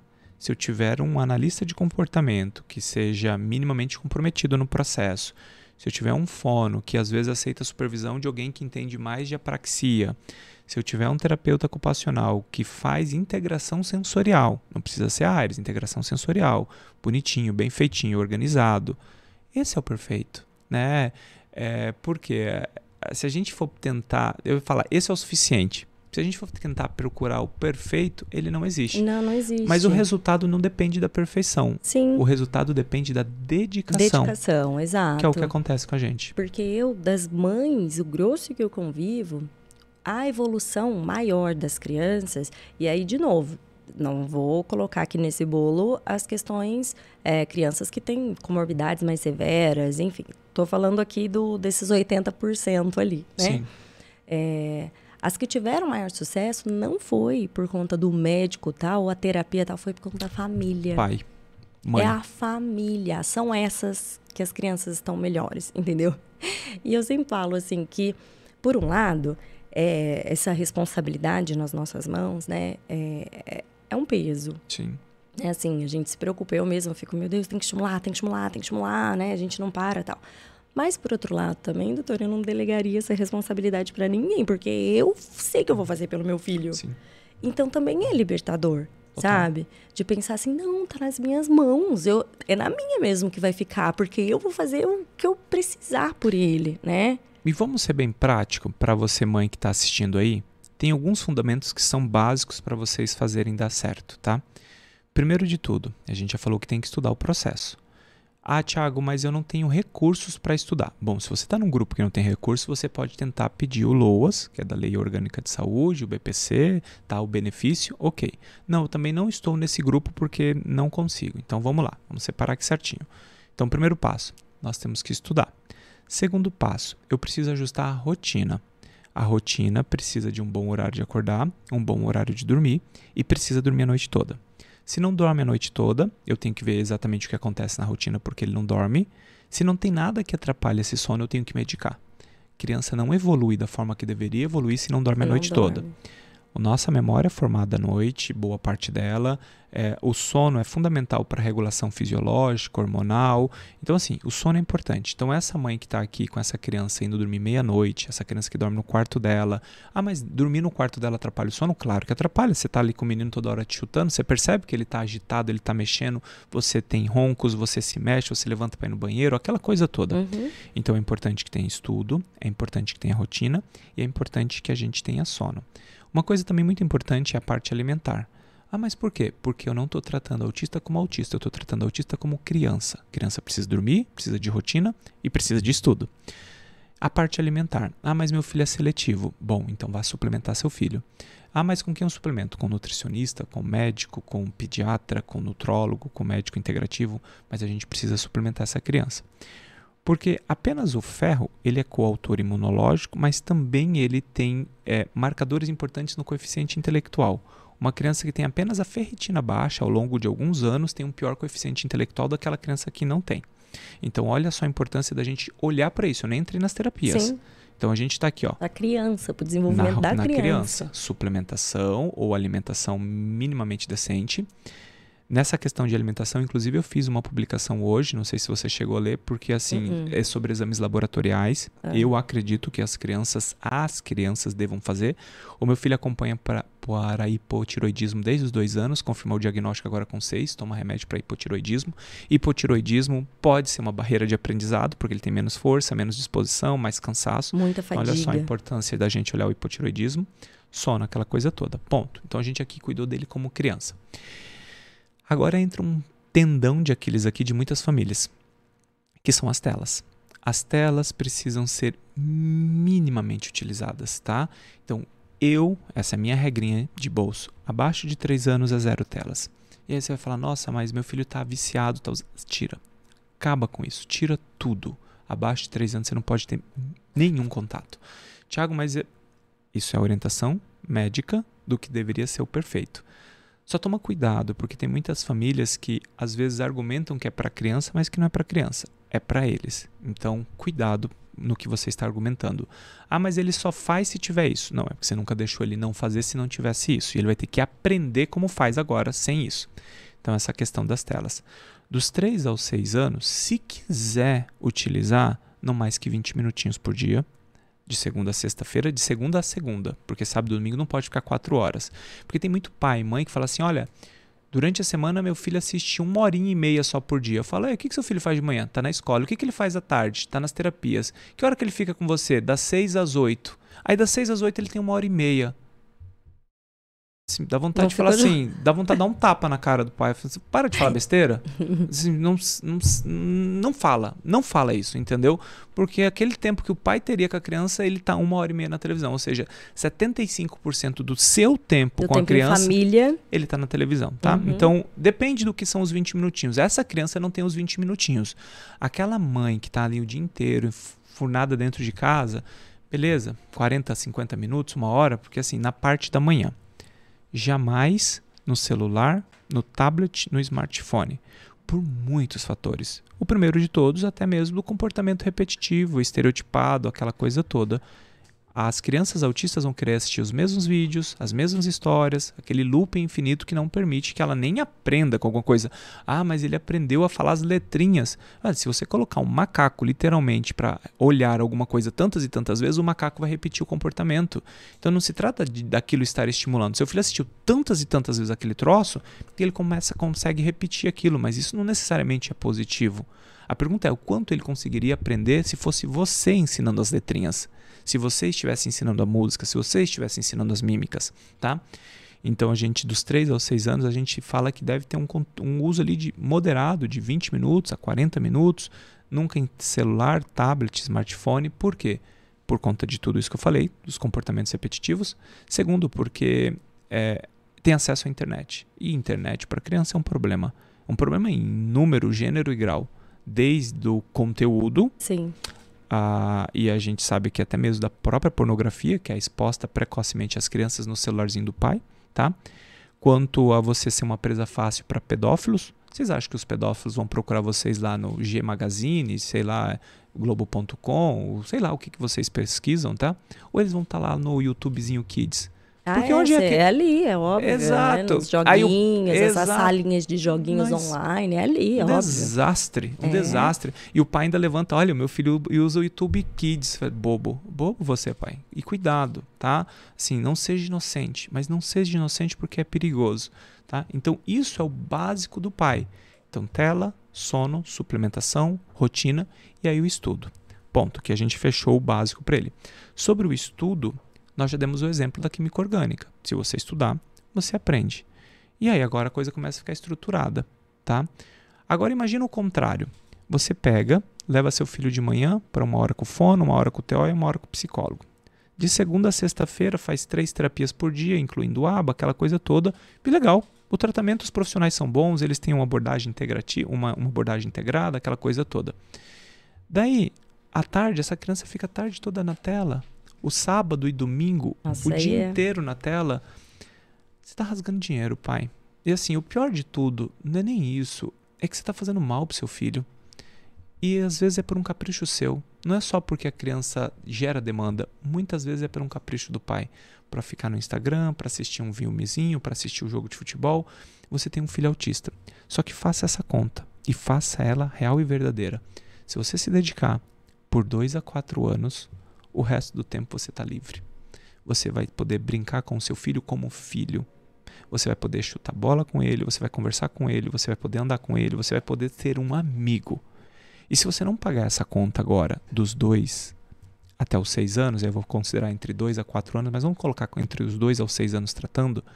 Se você não quiser pagar essa conta, você vai pagar ela dos seis aos 70. É, Essa é a conta. Vai se estender uhum. e não tem como fugir, uhum. né? Não tem como fugir. Isso das, das famílias... É que eu acho que as mães... De novo, né? A gente puxa para as mães, mas é uhum. é porque é o que eu vivo, né? E é que a mãe que paga essa conta também. É. Eu acho que muitas não entenderam o, o poder que elas têm. Uhum. Ah, é porque o tratamento ele é complexo, né? Muito difícil. Aí você fala de tratamento multidisciplinar tal. E eu acho que muitas verdadeiramente não entendem de fato uhum. o poder que está na mão delas, assim, exatamente como você colocou de Gente, isso aqui pode mudar vidas. Isso aqui Sim. você criar autonomia, independência, evolução, é muita coisa que está nas nossas mãos. E a gente precisa encarar desse jeito, Perfeito. né? E, e é claro, a gente está falando aqui, cada um vai filtrar para sua realidade. Ninguém precisa ficar é, irritado. Ah, isso para mim não serve. Então, tá bom, cara, pulsa não serviu, perfeito. É só um convite à reflexão, né, perfeito. né, doutora? A gente precisa entender que se a gente não se capacitar, não tem como. E, e, e é isso, esses estudos não param, né? Sim. E a, do curso que eu estou fazendo, né, que eu sou aluna Sim. do seu curso com a Dani, é, eu já tinha, eu sempre tive esse meu planinho de intervenção, mas eu acho a aba realmente muito complexo. É. Eu tenho muita dificuldade com teorias. Uhum. É, a prática, para mim, é muito tranquila. Uhum. É, esse é o meu ponto positivo, né? Assim, é, eu vou esquecer totalmente o nome do que é aquilo, mas eu já in incorporei na minha rotina, eu entendi o que é. Uhum. E aí, uhum. como eu tenho que fazer, como eu tenho que desempenhar e tal. E então, só que esses registros, a gente saber fazer o registro, as anotações, né? É, de forma mais informal possível dentro da, da nossa realidade. Mas os registros, eles funcionam para quando tá tudo dando errado mesmo, né? Sim. Quando empaca, quando aí você fala, nossa, peraí, então deixa eu olhar minhas anotações. Quando que eu comecei, por quanto tempo que a gente estimulou isso, onde estávamos e onde chegando. Se a gente não faz uma estruturação dentro de casa, né? A gente não consegue nem medir.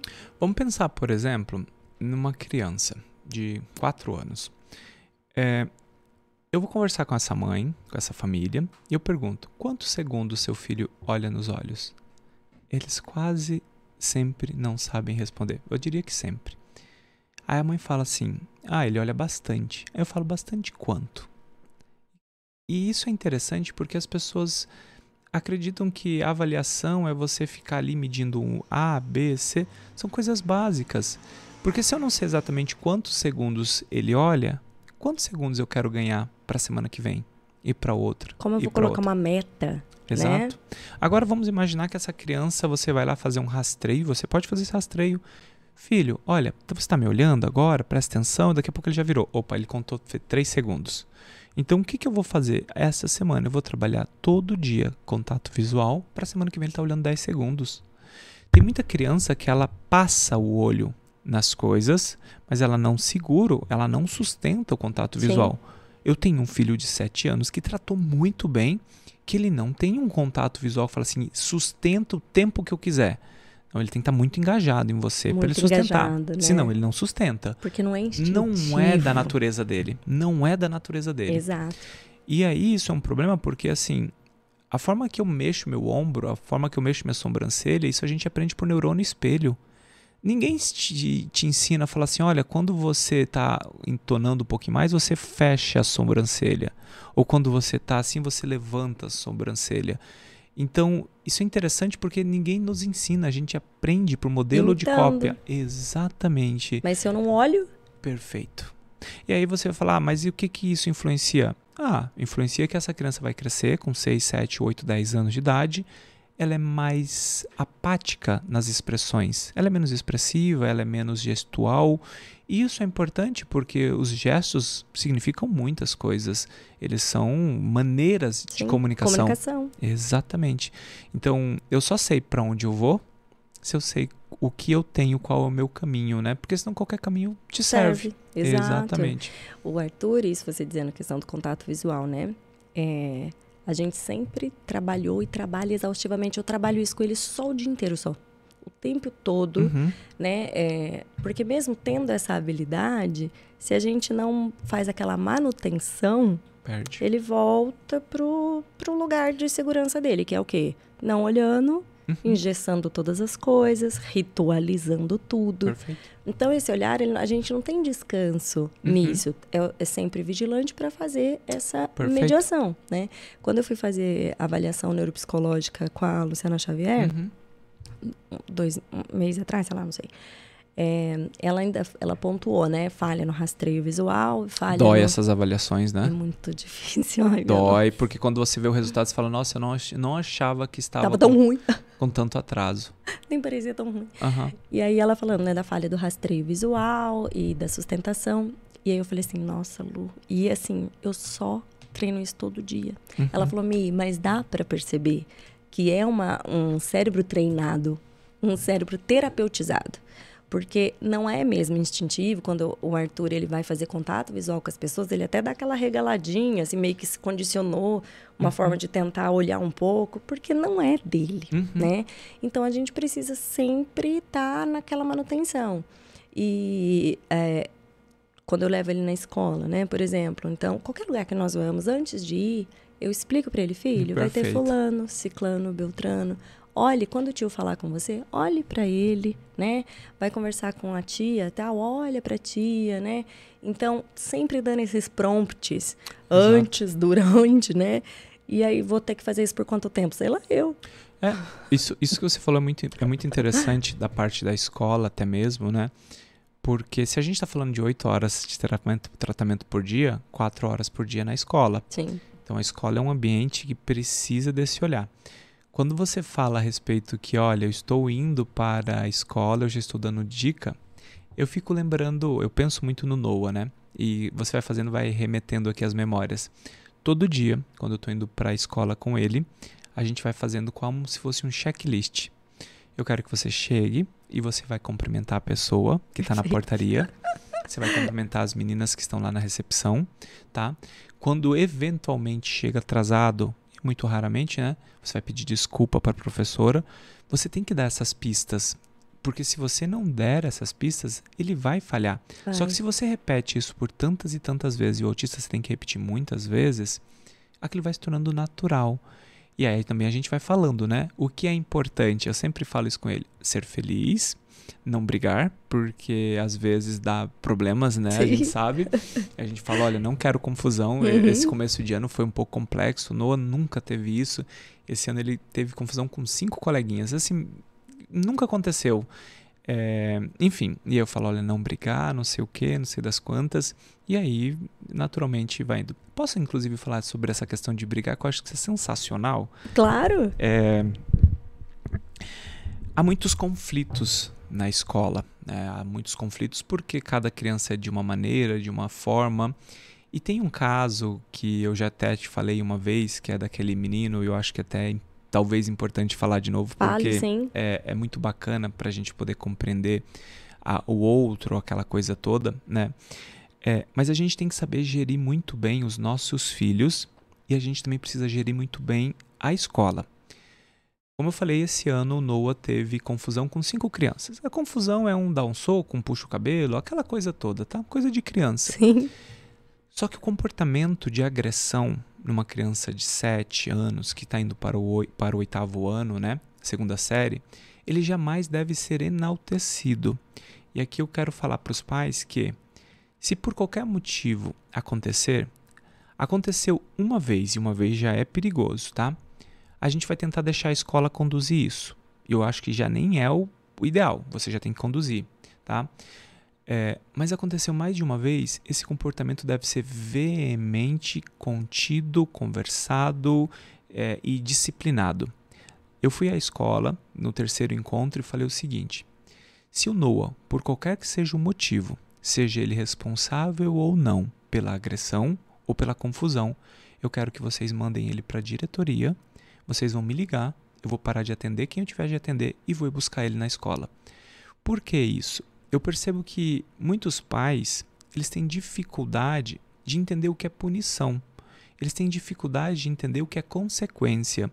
Se eu te dou um soco na barriga, a professora pede desculpa, peço desculpa, daqui dois minutos tá todo mundo brincando, qual é a punição para eu te dar um soco na barriga? Qual a compreensão, né? Assim, olha, essa consequência. A seriedade, batido, né? a seriedade de um menino de 8 anos dar um soco em alguém é muito séria.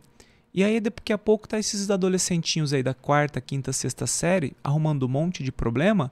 E é culpa dos pais, uhum. que são um bando de frouxa, que não se posiciona ou que são incapazes de falar: eu vou parar de trabalhar hoje para buscar meu filho, porque Isso é muito sério. É muito né? sério.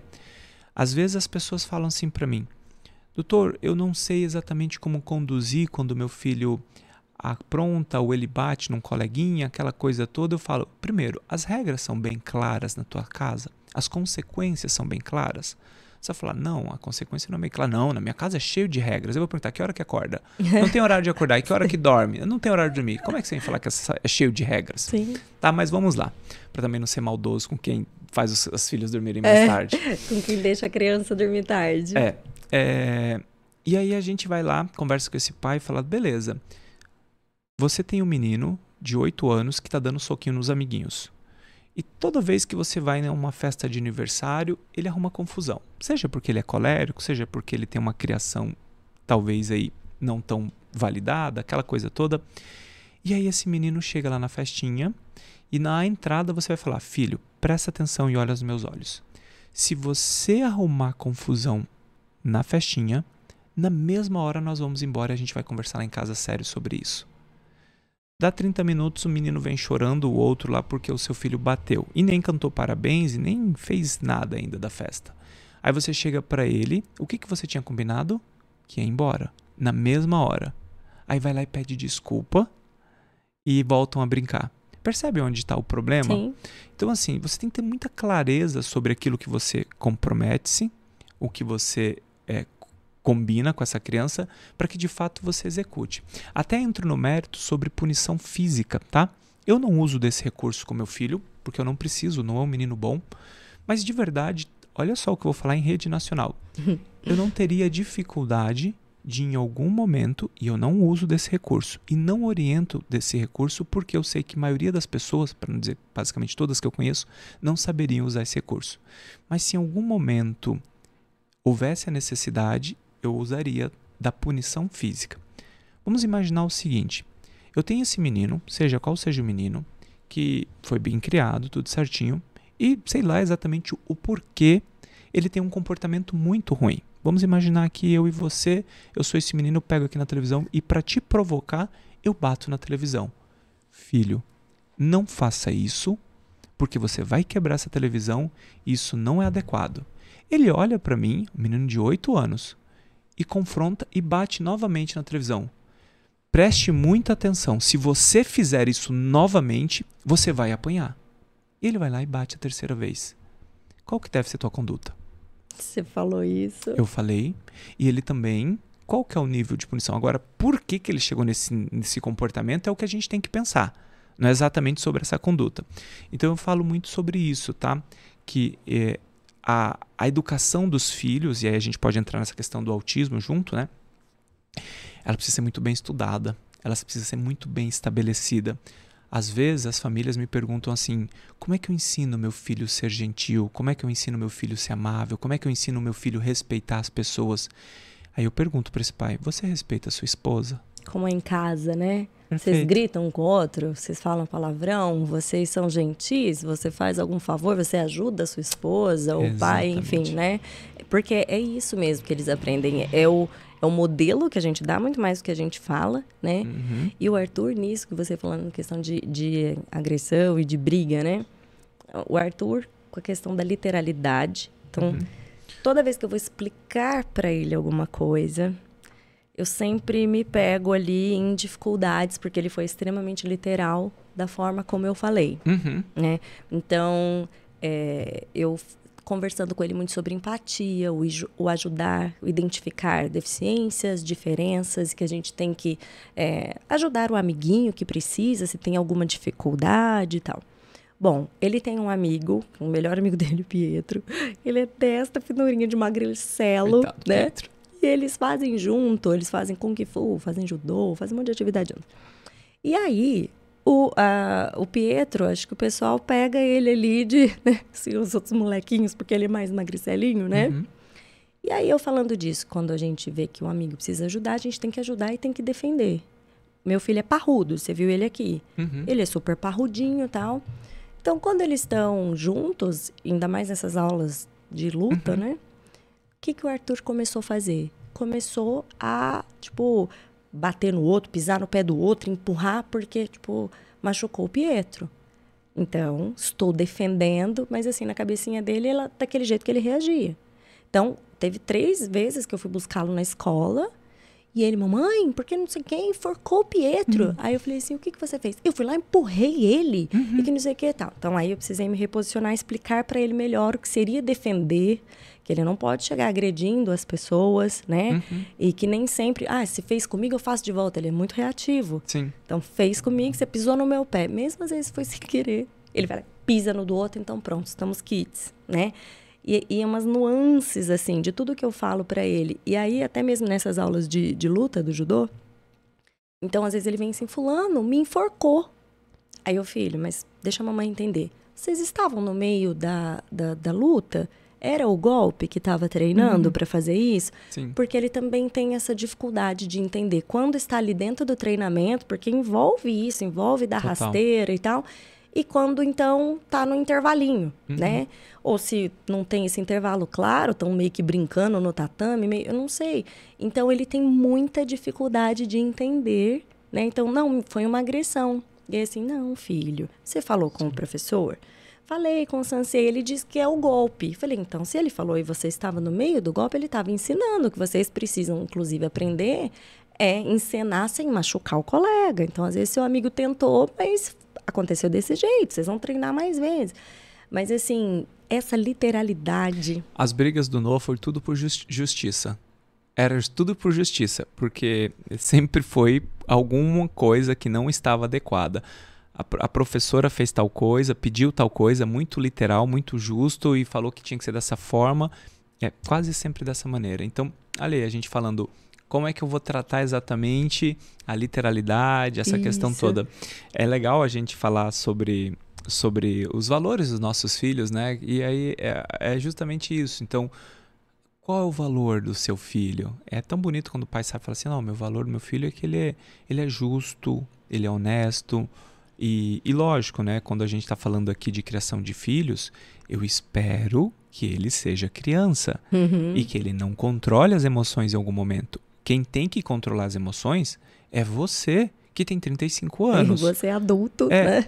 Aí você que tem 35 anos está latindo que nem um cachorro no semáforo com o motoqueiro é, que passa isso. do lado, com o carro que não, não o, sinal abriu, o cara da frente não andou ainda, você está ali buzinando, está latindo, ladrando. E aí você quer que o seu filho seja perfeito, emocionalmente controlado. Essas coisas não fazem muito sentido, né? A gente tem que refletir muito sobre a criação de filhos. Por quê? Porque senão a gente falha. Essa questão de. É assim, a gente tem tantas histórias boas, né? Mas essa questão de, de criação, de afeto, de. de enfim, de, de criação de filhos mesmo. Eu falo que nós estudamos para basicamente tudo você tem alguma coisinha ali. Eu tava, eu tava falando com você, né? Que agora eu tô estudando sobre lenço, lenço. de. Até caiu meu lenço aqui. Eu tô começando a estudar sobre lenço de paletó, aquela coisa. E aí você vai lá assistir um vídeo, outra coisa, bababá, bababá. Quanto você estuda sobre criação de filhos? Quais foram os livros que você é. leu sobre criação de filhos, né? Então, assim, poderia listar alguns fáceis, assim, ó, cinco linguagens do amor para crianças é legal. Livro de temperamentos para crianças é legal, temperamentos transformados é bacana, o cérebro da criança é legal. Então, você tem que se capacitar para criar o seu filho, porque senão você vai falhar. É importantíssimo que você tenha essa leitura. E nessas, principalmente por essas questões, essas, essas características do autismo, então, de dificuldade da leitura de regra social, Sim. a literalidade, esses esses estresses, essas contingências vão acontecer, Sim. né?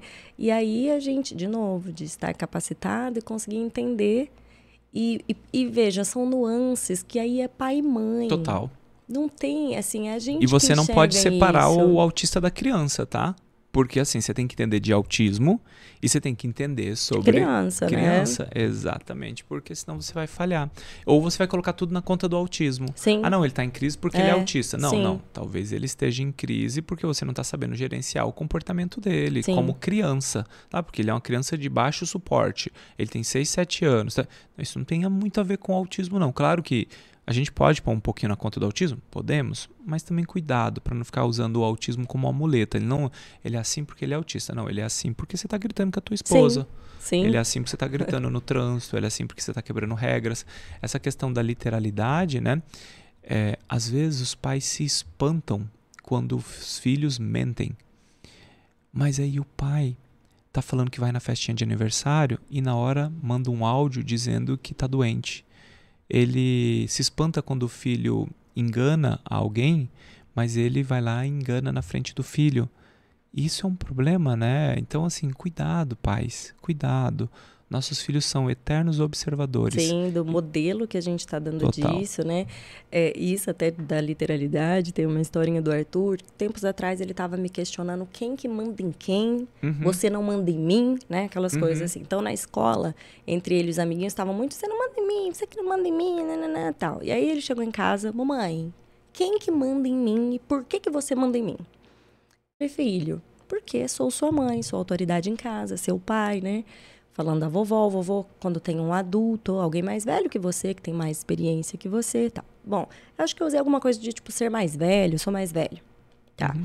Aí, passou um, uns dias ali e a priminha dele ia fazer aniversário. Os dois estavam com cinco anos, aí ela já faria seis. Aí ele, a bebê, ela vai fazer aniversário, vai fazer seis. Mas ela não vai mandar em mim, mamãe. Uhum. Ela vai ficar mais velha, mas eu não quero que ela mande em mim.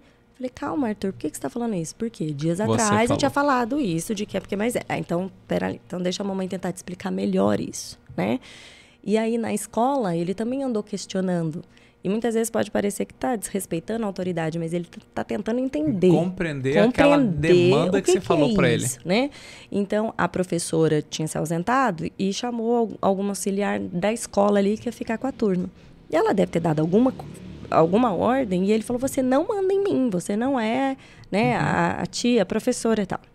Aí ela chamou a professora, a professora foi lá e falou: olha, Arthur, quando a tia não tiver, qualquer outro adulto que tiver aqui na sala, que seja da escola e tal, enfim, é, tem autoridade sim sobre todos vocês e tudo mais. Aí ela conversou comigo, né? Então eu fui explicar, filho, na escola, quem tiver na portaria, quem tiver na cantina, quem tiver limpando, todo mundo ali é responsável, eles estão cuidando de vocês. Vocês devem sim obediência, Total. né, a todos eles e tal, e nananã. E aí ele assim para mim, tá. A tia Paty, eu entendo que ela tem que mandar na sala, porque são muitos alunos, senão ali vira bagunça. Mas aqui em casa tá só eu e você. Por que que você que tem que mandar em mim? Aí, de novo, então vamos tentar conversar, explicar o porquê e tal. E aí, logo em seguida, eu estive na minha mãe e ele foi perguntar para ela: vovó, você manda em mim, né? E a minha mãe, acho que ela falou tipo assim: não, filho, não é mandar, né? Mas assim, hum. respeito aqui na casa da vovó. Quando eu fui lá, ele falou assim: mamãe, a vovó disse que não manda em mim. Eu falei: manda. Opa, você manda a vovó, o vovô, quando você tá aqui, é obediência. Sim, obediência, tem que respeitar e tal. Ela falou que não tal. E aí eu chamei a minha mãe e falei: mãe você manda sim, ele tem que obedecer. Vocês entendem mais e tal. E aí eu comecei a corrigir minha mãe, ele, ah, ah, ah, olha você desobedecendo a sua mãe, que, que feio. complexo isso, né? E ele, assim, me chamou a atenção do tom que eu tava falando com a minha mãe, do tipo, respeita Sim. a sua mãe, você tá falando que tem que obedecer e tal. Falei, nossa, tá bom, bugou minha cabeça. Como que eu vou tentar explicar todas as questões, né? Mas essas uma busca por lógica o Sim. tempo todo do não é só mandar, mandar por quê?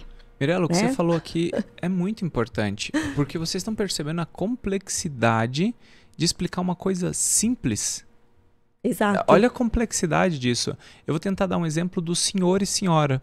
Sabe? Dizer senhor e senhora, mas está sendo um trabalho lá em casa sem precedentes. Porque exatamente quem deve ser chamado de senhor e senhora? A pessoas mais velhas. Só que percebe que mais velhos pode ser a criança que tem 7 anos, Exato. 8. Ou mais velho pode ser a pessoa que tem 20, mas é, é, tão complexo isso, e aí você tem que ficar corrigindo, você tem... Assim, tá sendo bem trabalhoso, eu tô trabalhando nisso já tem um mês, e assim, tô longe de terminar o senhor e senhora. E o senhor e senhora é importante? Depende. Para mim é. Sim. Porque eu cresci chamando senhor de senhor e senhora de senhora. Então o novo vai ter que chegar assim: senhora, você gostaria, por mais que você não goste, mas que você se sinta jovem. Ele tem que chamar você de senhora e você vai dar liberdade. Mas aí olha complexo, porque você deu liberdade, mas na cabeça dele você é senhora. Mas é um trambolho. E aí você vai falar, ah, Tiago, isso não é importante? Lógico que é. Isso é etiqueta social. É... E a etiqueta social vai, vai fazer o seu filho ser o mal educado. Exato quando ele tiver 12 ou 13 anos. Porque agora, com 6 aninhos, ô ah, queridinho, tá é. tudo bem, você pode me chamar de tia mesmo, mesmo. Mas não, com 12 ou 13 anos, a, a, o senhor, o doutor é o doutor. Né? Claro, o doutor tem que ser um amigão, mas o doutor é doutor, o juiz é o juiz, é, o empresário é o empresário, o senhor que tem cabelos brancos, que tem 70 anos e que tem uma história de luta, de entrega para a sociedade, ele é senhor. Então a gente tem que tratar. E isso é um problema, porque vai perdendo etiqueta social. Aí você vai ficar um adolescente mal educado, muitas vezes comparado com mal criado, um adulto mal criado, e aí é um monte de nomes que vão te dando. Exato. E assim, isso de mandar, eu poderia ter encerrado ali em casa, do tipo, eu uhum. mando, você obedece, acabou. Pronto, acabou. Mas se ele não entender esse conceito, ele não vai replicar em todos os ambientes que ele frequenta. E, e é abstrato. O Exato. problema é que é justamente isso, é muito abstrato. Muito abstrato. E é aí que a gente, quando a gente fala de autismo nível 1, é isso, justamente isso. São essas questões. Só que são essas questões que os afastam na socialização. Total. Né? São essas questões que fazem aquela criança I ser inadequada. Imagina o Arthur com 14 ou 15 aninhos e ele foi crescendo. Eu vou falar o Noah, tá? Vou colocar o Noah, porque aí fica mais fácil. Não, mas pode ser o Arthur também. Tá. É, o Noah, o Arthur, com 15 aninhos, ele tá começando a, começando a ter a primeira namoradinha. Se Deus quiser, só com 15 aninhos, bem bonitinho, vai fazer castidade, vai casar virgem, aquela coisa toda. Pelo menos tô criando meu filho para isso, tá? Sim. É, conheci a primeira, a, a primeira namoradinha. E aí ele não tem muito bem essa etiqueta social. Por mais que ele seja uma criança de um coração tão belo, puro e cheio de valores, e vai ser trabalhador, e vai ser uma pessoa decente, e vai honrar aquela menina pra caramba, ele chega lá e ele não tem aquela etiqueta social com o sogro. Ah, eu sei que depois eles vão conseguir se acertar, mas vai gerar uma certa indigestão, vai fazer mal pro guri, o guri vai ficar todo desconfortável quando o sogro, por qualquer motivo, o futuro sogro, acabou falando alguma coisa para ele. E, e, não só isso, né? A sobrecarga que vai ter na adolescência por N situações como essa, de saber exatamente como me encaixar neste mundo, vai gerando uma sobrecarga muito grande. Sim.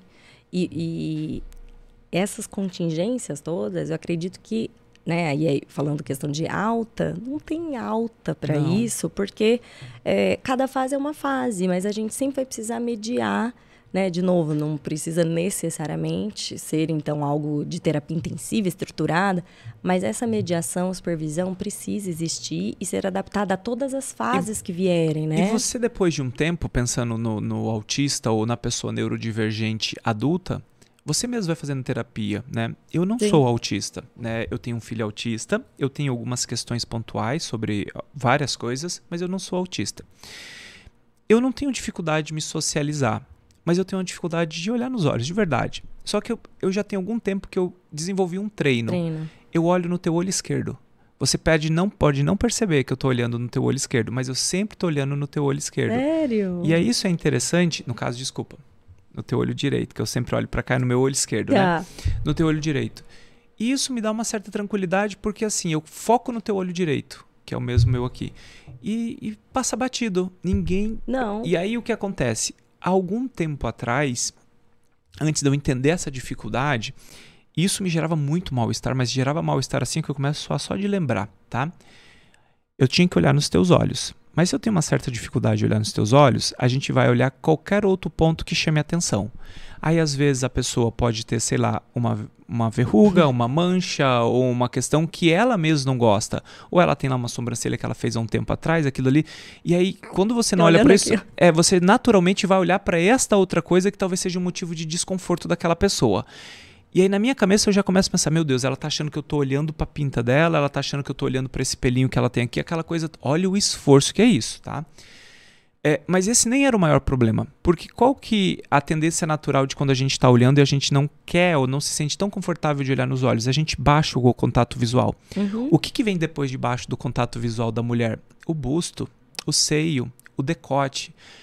Ó, eu começo a passar mal só de lembrar das quantas vezes eu, eu não sabia. Desviado o olhar. Eu desviava o olhar para baixo. Nossa, mas me fazia tão mal, mas tão mal, mas tão mal. Pega minha mão, eu, eu consigo ficar só. suado só de lembrar o mal-estar que eu tinha de olhar para baixo. E aí, isso não é muito tempo, isso eu consegui aprender isso, eu consegui entender isso tem pouco tempo, um pouco mais de alguns anos, talvez um pouco menos de, de poucos anos, né? E aí eu atendi aquela mãe, e aí a mãe vinha com a criança e a mãe não vai com o pai e a mãe, mas era um tormento o consultório para mim, mas um tormento mesmo. Aí depois eu fui falando, e aí um dia eu conversei com uma terapeuta e eu falei, olha, eu tô tendo essa dificuldade. E para assumir isso já é complicado, porque imagina Sim. eu conversando com uma, uma, terapeuta e falando, olha, eu tenho uma dificuldade porque eu olho pro peito da mulher. Mas não é que eu olhava pro peito, é que eu olhava para alguma ponta, alguma marca, alguma mancha, algum acessório. E aí, onde estão tá os acessórios das mulheres? Justamente é. no busto. Uhum. Justamente no. E aí, olha só isso tudo, tá? E aí ela falou: tenta focar só em um olho. E aí eu falei: legal. E depois que eu desenvolvi essa habilidade, para mim olhar nos olhos é super fácil, super tranquilo, super confortável. Então a gente, com o tempo, a gente vai modelando. Mais uma vez, eu não sou autista, eu não tenho prejuízo. Ah, isso te gerava uma dor? Eu gerava, mas assim, isso não é prejuízo, sim, tá? Sim. Eu acho se alguém te dá um, um prompt, uhum. você resolve sua equação. Eu não tenho dificuldade de me socializar, aquela questão toda.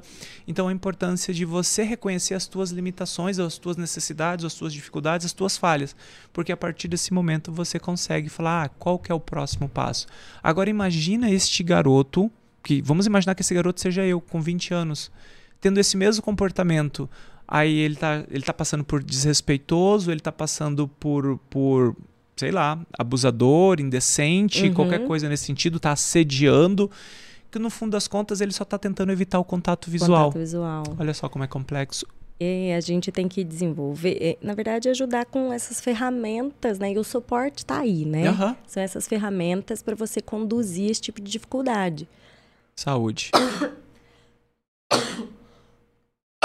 é rinite, não é saúde não, tá, gente? Nossa. Bebe peraí. água.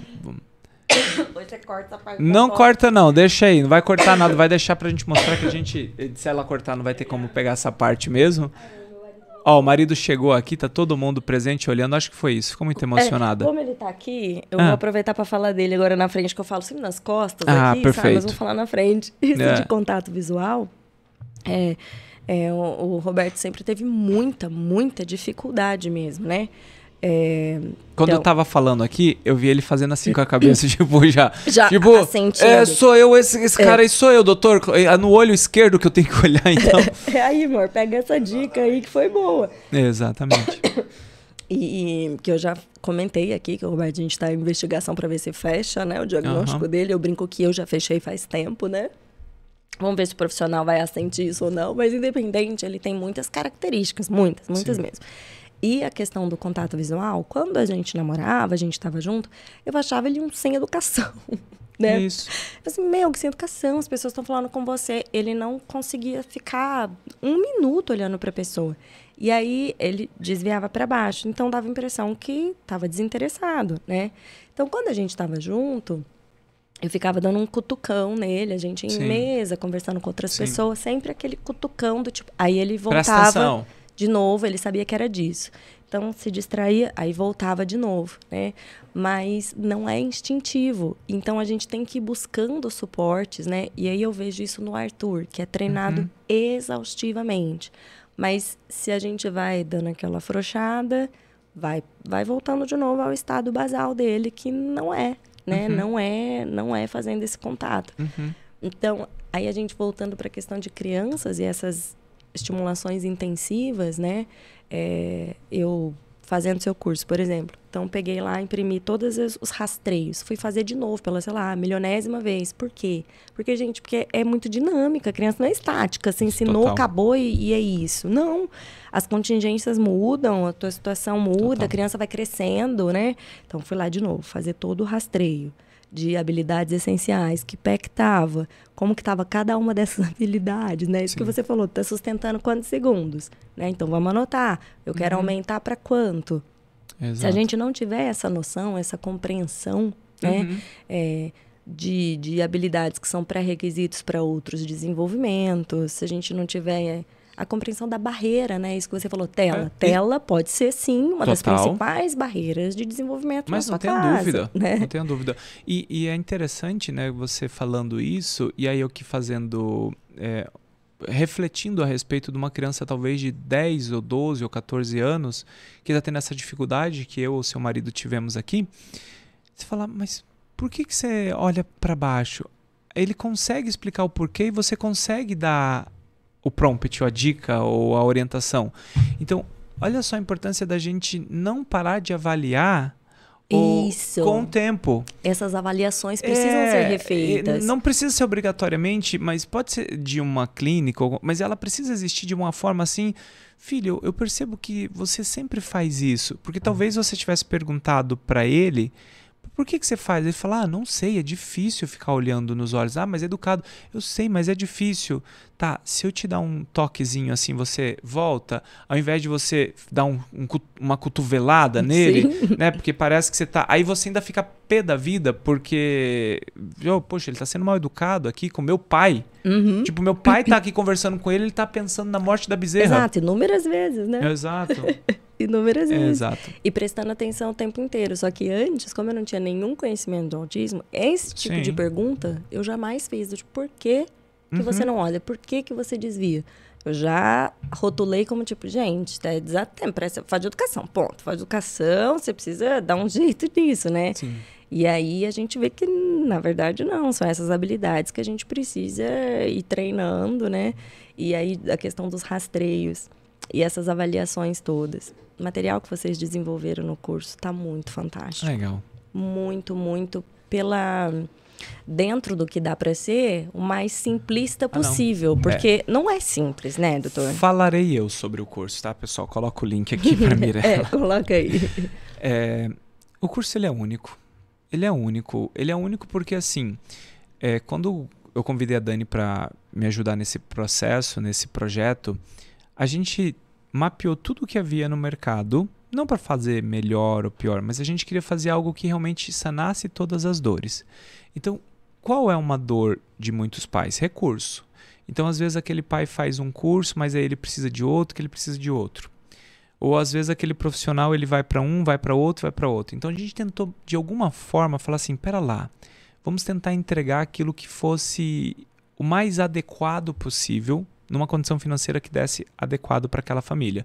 Então a gente está falando hoje, ele ainda, quando as pessoas forem assistir, eu acho que inclusive esse último mês, tá, gente? Então. Que está nesse valor? Ele está nesse valor. Uhum. Ele, se não me engano, ele está 697, mas ele, ele vai para 897, porque ele, assim, ele, ele tem um dobro ou triplo da carga horária de muitos e muitos cursos. Essa questão. Dois, ele não é só sobre aba, como você mencionou. Se eu não me engano, são 12 ou 13 profissionais. Agora eu esqueci, tá? Porque assim, são tantos profissionais e tem profissional ainda gravando, que a gente vai gravar nesse mês agora com novos profissionais, né? Então, ele traz, por exemplo, o nutricionista para falar da parte nutricional usando o conceito de aba para a gente resolver a parte da seletividade alimentar. Ele traz a especialista de sono para a gente resolver a parte do sono, para a gente ter uma melhor qualidade na terapia aba. Então, é, se eu ensinar apenas aba, tá, e quais são as barreiras que impedem essa criança de evoluir? O sono talvez seja uma. Sim. Então a gente trata ali do sono primeiro. Então esse, esse curso ele é muito inteligente, ele, ele realmente resolve todas as dores, trazendo o princípio da ciência aba de uma forma que a mãe vai aplicar, mas mais que isso, que a mãe saiba cobrar também o aplicador terapêutico e o profissional. Então ele é um curso se a gente quisesse só trocar o nome, literalmente, curso de ATs para profissionais, a gente poderia colocar o mesmo curso e escrever ATs. Se a gente quisesse escrever curso para profissionais, não AT, para profissionais, fonoaudiólogo, psicólogo, não sei o que, a gente colocaria também. A gente poderia dar três nomes diferentes, vender esse produto para as três pessoas que ele se encaixaria. Então, olha só que interessante, ele é um curso para pais e profissionais. É um curso que trabalha a ciência aba, mas trabalha as terapias do autismo. Porque a gente vê muito disso. Ah, não, aba, aba, aba. Calma lá. Não é só a aba que trata o autismo. A aba é a, é a base. Mas e quais são as barreiras que impedem? Então, assim, gente, invistam. Invistam porque custa 60, 70 reais por mês. No final das contas, esse, esse recurso existe na, na maior parte das famílias. E não fazer, às vezes, esse pequeno investimento é o que compromete a qualidade é, da evolução exato. dessa criança. Tá? Exato. Precisa. O que trouxe para mim, de novo, que eu resgatei com o curso, foi essa questão da importância dessas reavaliações. Então, é, enquanto ele estava na clínica de aba, eram feitas periódicas e tal. E aí ele teve a alta Sim. e veio comigo. Sim. Eu fiz esse meu plano de intervenção, sempre tive, mas eu não. Já fazia muito tempo que eu não fazia de novo avaliações. Uhum. Na verdade, eu mesma acho que eu nunca não, não tinha feito, de uhum. verdade. Uhum. Então, de fazer todo esse checklist novo. Não, pera lá. Deixa eu sentar, deixa eu ver como que estão todas essas habilidades. Se eu tive uma quedinha aqui, mas isso pode ser algo aqui no básico, Sim. no basal de novo, e né? E é que eu preciso resgatar. E isso é legal no curso porque em cada aula ele te dá uma apostila e um processo de avaliação. A gente está, Dani e eu, né, num processo de provavelmente patentear esse processo de avaliação que nós criamos ali dentro, para disponibilizar isso de forma gratuita, porque as pessoas vão acabar copiando ali e vão fazer, então a gente vai patentear, porque a gente ensina a avaliar. Sabe aquela mãe que reclama toda hora? Ah, a gente não tem avaliação. A gente está vendo o pessoal de escola pegar os nossos materiais que a gente ensina lá como avaliar aquela criança para montar o PEI, para entregar o PEI baseado no que nós estamos dando lá dentro para vocês.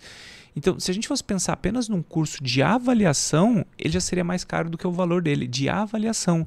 Então, a gente ensina pais, profissionais, ATs, a gente ensina a avaliar e a gente ensina a conduzir. Ou seja, a gente mostra como o pai pode conduzir diante, por exemplo, uma crise. A gente, a gente dá raciocínio para esse Isso. pai. Eu acho que uma grande diferença é justamente essa, porque ensinar a conduzir, existem tantas variáveis. Como que você vai abarcar Exato. todas? Isso é impossível. Mas aí eu te ensino a refletir. A raciocinar. Isso. Por que exatamente esse comportamento está acontecendo? E por que, que você deve conduzir? De quais maneiras você deve conduzir? Então, acho que essa é a grande jogada. Ele, ele foca muito nessa parte assim: olha, raciocínio. Se eu não avalio esse comportamento, não adianta eu ficar falando, ah, faz isso, faz isso. Falo, não, não, eu, eu, eu lá, não entendo errado o que eu vou falar aqui, né? A gente não está tratando vocês como macacos. Ó, faça isso, repita isso, isso aqui, não sei o que, não sei das contas. Mas por que macaco? Porque macaco a gente não faz pensar, a gente só faz executar. Repetir, uhum. Repete, repete, repete, repete. E aí, se eu treinar muitas vezes, ele repete. Uhum. Vai lá, entrega o copo, ele entrega. Vai lá, entrega o copo, ele entrega. Vai lá, entrega o copo. Eu faço, a gente faz as pessoas pensarem. E aí, pensar, eu acho que é a grande jogada do curso. É, e, é, na verdade, é, acho que isso é uma grande uma lacuna que fica para as famílias Sim. num todo, essa questão de avaliação. Total. Porque eu mesmo, em muitos cursos que eu fiz, então, tá, eu montava um plano tal, é, identificando de algumas formas, mas sem essa avaliação. Eu, Mirella, li com o Arthur, eu ainda não tinha feito. E foi isso que faltou para que eu conseguisse entender essas nuances, né, de, de de habilidades que já tinham sido adquiridas e que tiveram uma queda e que eu não observei, né? Uhum. Então, avaliar, isso a gente espera isso de profissionais uhum. e que precisa ter sempre essas reavaliações, gente. Ainda mais criança pequena, de, de três meses para o outro, a gente tem outra criança. Sim. Então, aquele plano de intervenção ali não é estático, fez no começo e depois. Sim. Não, a gente precisa de avaliações periódicas. E se você está aí em casa, né, você fazendo todas essas estimulações ou vivenciando altas de determinadas terapias, aí vai ficar com você, mãe, pai, enfim, o cuidador, resolver, resolver e, a, e fazer avaliação. Como é que a gente vai intervir sem avaliar? Não tem como, porque. É aleatório. Tudo parte do princípio da avaliação. Se não avaliar, a gente não consegue conduzir. As pessoas podem falar assim: ah, não, mas eu estou conduzindo aqui do meu jeito. Eu falei, é, mas não é o ideal. Vou pensar o seguinte: desculpa. Eu acho que a gente também já está passando aqui, mas se você quiser, vou, a gente vai longe, tá bom? Já, não. Vou, o teu marido tá olhando ali já, ó. Vamos lá. Quanto tempo que deu já que nós estamos conversando? Olha lá. Uma hora ah, tá, tá. A gente tá. tem uns. Tem mais um tempinho. Tem. Uns, uns 15, 20 minutinhos, vai. O pessoal é. falando, não, 5 minutos. Vamos pensar o seguinte. É, Vamos imaginar que a minha questão seja apenas conduta. Apenas conduta, tá bom? Então você fala assim: ah, eu tô acima do peso. Tá, então nós vamos fazer. deixar de comer. Vamos comer menos aqui. Beleza, você vai comer menos, aquela questão toda, ou seja, eu te dei a conduta e eu não te avaliei. Você estava pesando 90 quilos, você volta depois de seis meses pesando 88 quilos. Você emagreceu? Emagreceu. Mas e qual era o seu índice de, de gordura? Qual era o seu índice de massa magra? Como é que estava o seu metabolismo? Percebe que às vezes você pode ter com 88 quilos e que há seis meses atrás você tinha lá 60% de gordura e 40% de magra, massa magra. Agora você tem 70% de gordura e 30% de massa magra e está com 88 quilos. Você emagreceu ou não? Não, você engordou. Ganhou Pode... massa. Você perdeu massa e ganhou gordura. Então você engordou. Não, pera. Eu fiz confusão. Uhum. Então, não, eu que fiz, eu sou péssimo então, em cálculo. Vamos, vamos retomar. Lá. Vamos lá. A você importância com... de avaliação. Vou, vou melhorar, tá? Hum, hum. Vamos imaginar que você estava com 90 quilos, seis meses depois você está com 88 quilos. Para a maior parte das pessoas, eles vão falar, ah, então ela emagreceu. Então a criança estava falando 10 palavras com 2 anos, agora com, dois, com 3 anos ela está falando 20 palavras. Ela melhorou ou não? Com 10 anos, com 2 anos ela falava 10, com 3 anos ela fala 20 palavras. A maior parte das pessoas vai falar, ela melhorou, ela falava 10, agora ela fala 20. Tá. Agora vamos pensar o seguinte: com 2 anos eu tenho que falar 100 palavras, e ela falava 10. Então ela falava 10% do repertório de uma criança de 2 anos. Com 3 anos, ela deveria falar 500 e agora ela fala 20. Ela fala 4% do repertório de uma criança de 3 anos. Então, a criança que falava 10 palavras com 2 anos e agora fala 20 palavras com 3 anos, ela piorou muito. Entendeu? Porque da avaliação. Aí eu fiz a analogia da questão do peso. Então, você pesa 90 quilos. E aí, depois de 6 meses, você está pesando 88. Se eu perguntar para as pessoas, ela emagreceu? A maioria, maior parte das pessoas vai falar, emagreceu. Mas se eu não fiz uma, uma bioimpedância, se eu não entendi quanto ela tinha de gordura, não entendi quanto ela tinha de massa, porque ela poderia estar com 90 quilos e 80% de massa e 20% ah, de gordura. Uhum. E agora ela está com 88 quilos, com 70% de massa e 30% de gordura. Ela piorou muito. Então, por isso essa questão da avaliação. Se você não faz avaliação, você vai tendo resultados que eles são aleatórios. Então, aquela sensação, ah, eu tenho a sensação que melhorou. Fala, melhorou comparado a quem?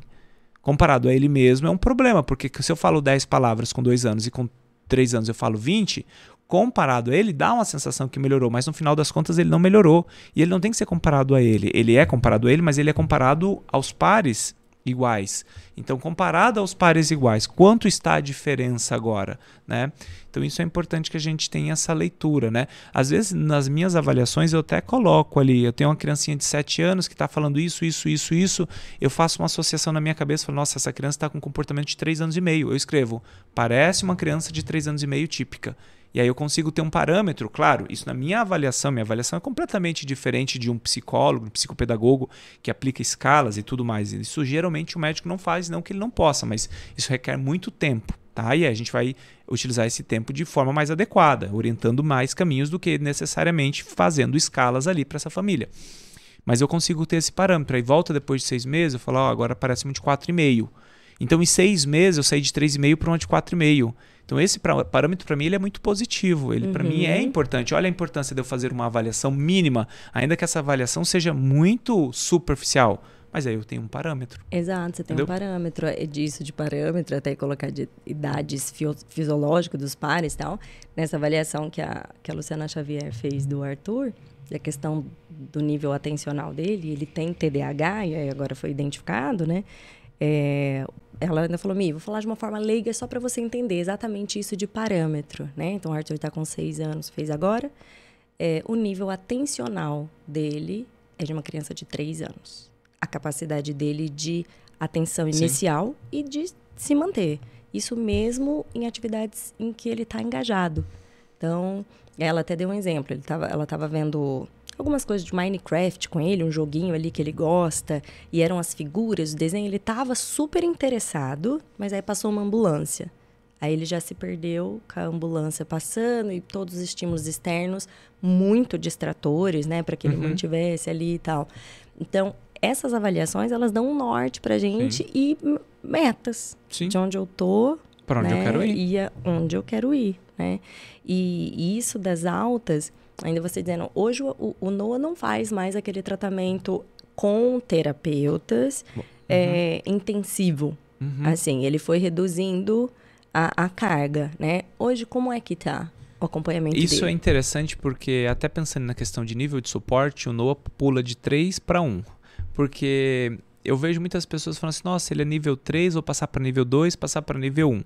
Eu mantive o máximo de intensidade até os 6 anos, ou seja, até os 6 anos ele fez o máximo de intensidade de terapia, e naquele momento eu regredi de forma abrupta, tá? por inabilidade de muitos profissionais que a gente já estava percebendo, por não compreender exatamente as necessidades deles e não saber como conduzir, porque ficou complexo, ficou difícil, tá? E aí ele passou para fazer coisas pontuais.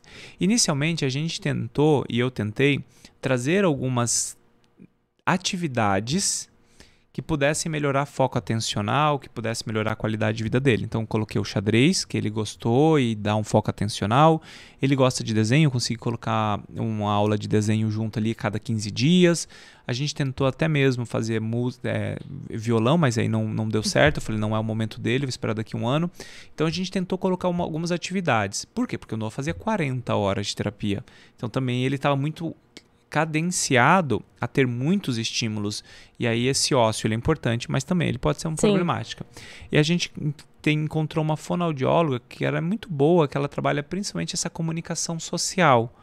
Como eu não tinha grandes desafios sensoriais, como eu não tinha grandes desafios motores, e eu sou o grande desafio motor dele, eu coloco ele para andar de bicicleta comigo todo dia, chutar bola, arremessar a cesta. Eu tenho uma cesta de basquete na minha casa. Eu vejo. Eu tenho uma, uma, uma, assim, a gente, um arco de basquete pode parecer que é um exagero, mas custa 100 reais. Uhum. Você vai lá, uhum. coloca na furadeira, coloca na parede e acabou, tá?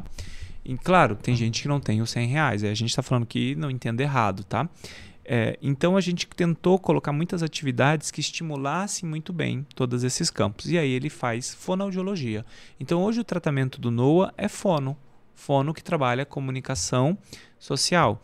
E aí essa semana ela estava fazendo um teste, por exemplo. Então ela estava fazendo teste atencional. Ela estava lá com uma questão de sons no microfone e aí ele estava tentando procurar alguma coisa, mas com a distração aqui, mas o foco era encontrar aquela coisa ali. Então ela vai trabalhando algumas, algumas modalidades dessa forma, tentando melhorar a atenção, tentando melhorar a comunicação, principalmente essa questão pragmática, essa questão é, social mesmo. É isso. Agora, o que ele faz de tratamento? Ele continua fazendo aba. Aba, exato. O tempo né? todo, de toda maneira. É... Porque eu aprendi, porque minha esposa aprendeu, porque as pessoas envolvidas no processo aprendem. Então a gente vai identificando necessidades. Por exemplo, a necessidade agora é amarrar o cadarço. Vamos todo mundo fazer treino de cadarço e aí depois de 10, 15 dias ele está amarrando o cadarço. Estamos agora todo mundo no Senhor, todo mundo no Senhor. Vamos agora ensinar ele a se servir. Então ele, se, ele vai se servindo. Eu estou dando a habilidade dele fazer a lancheira dele. Então todo dia vamos escolher o que, que você vai comer. Vamos lá junto comigo. Então eu coloco ele para ter autonomia, para ele decidir a lancheira dele. Então são coisinhas assim, só que não acontece de um dia para o outro. Eu falar assim, ah, ok, uma criança de 7 anos, funcional, filho, decide aí o que você vai comer. Ele vai parar. É, é um negócio. Assim, paralisa, lógico. Não consegue. É... Agora eu estou dando tantos exemplos por tantas e tantas tantas e tantas vezes que daqui a um ano falar, agora quem faz tua lancheira é você. Quem faz Ah, inclusive não vai pro ar hoje, né? Não é ao vivo. Mas eu estou em, em, em Rio Preto e vai ser o dia das mães esse final de semana, né? E eu não vou estar tá lá de manhã, né? A gente fez todo um processo para ele levar o café da manhã da, da, café da manhã da mãe dele na cama no domingo. Legal. Então a gente vai esconder o café da manhã no guarda-roupa dele Pra tal, porque ela não, não, olha lá mesmo, que geralmente uhum. eu, eu, eu, tenho um relacionamento com o Noah muito bom. Sou eu que geralmente escolho as roupas dele. Então eu que mexo muito no guarda-roupa dele, né? Eu que vou pegando as roupas que a gente vai doar, eu que. E até na hora de comprar minha esposa, ela separa o que ela gostou, depois ela passa pelo filtro Thiago pra gente definir se vai ser aquilo ou não. Uhum. E aí a gente vai esconder o café da manhã dentro do guarda-roupa lá da mamãe, para ele chegar, para ele ter autonomia e levar o café da manhã para a mamãe dele. Ele já fez o cartãozinho, aquela coisa toda. Então é isso, terapia aba tá em todo momento. Você Tempo vai dando inteiro. dica, você vai mostrando aquela coisa toda. O, o Arthur, é, e aí de novo disso da questão da inabilidade, dos profissionais e tal. Então, aqui em Rio Preto, né, e a gente não está falando de um centro pequeno. Rio Preto é, inclusive, um centro Sim. médico reconhecido Sim. e tal. Mas a gente não tem profissionais, em lugar nenhum, né? Profissionais Sim. capacitados o suficiente para a demanda. É, né? existe, eu até vou corrigir. Existem sempre bons profissionais em todos os lugares, mas não existe o suficiente, o suficiente para é, a demanda. A demanda, não Exato. tem mesmo. A gente, assim, é, filas de espera, né? Sim. E tal. Então, quando ele fazia a terapia lá no núcleo, que era onde ele ia, e funcionava isso como escolinha e tal, é, aquele formato já hoje seria muito difícil para o Arthur, uhum. né? É, então, as crianças de 6, 7, não, 8, não 9 anos, não vai mais não. rolando, né? Aquela não. coisa assim. E aí a gente começa de novo a esbarrar em dificuldades de profissionais capacitados para essa flexibilização, né? E, e para essas nuances todas serem trabalhadas, né? E aí agora a gente vai retomar. É, fui conversar com as meninas do núcleo, né? E falei assim, olha, me ajudem fora do formato de vocês, né? E aí elas compraram isso comigo, estamos, né, organizando, elas estão montando um plano de intervenção de bem menos horas, enfim, tal. E aí é, eu vou ter que retomar isso com o Arthur. Por quê? Quando ele era muito pequenininho, era muito fácil levar e ter uhum. todas essas terapias intensivas desse jeito. Hoje já não é mais. Uhum. E hoje eu dependo 100% da colaboração dele, uhum. né? Então, é, mesmo depois quando ele já tinha saído do núcleo, ele um dia me questionou, mamãe, não é as pessoas da minha escola não iam no núcleo, né? Só eu que ia no núcleo. Eu, sim, filho, só você que ia no núcleo e tal. Eu meio que desbaratinei, não soube muito como responder, porque isso já faz um tempo. E então hoje ele, ele sabe que ele é autista, não entende o que é o autismo, uhum. tá? Mas ele sabe que ele é, ele se reconhece, ele fala isso, ele sabe dos amiguinhos que são autistas, Sim. mas sem a menor consciência exata, né?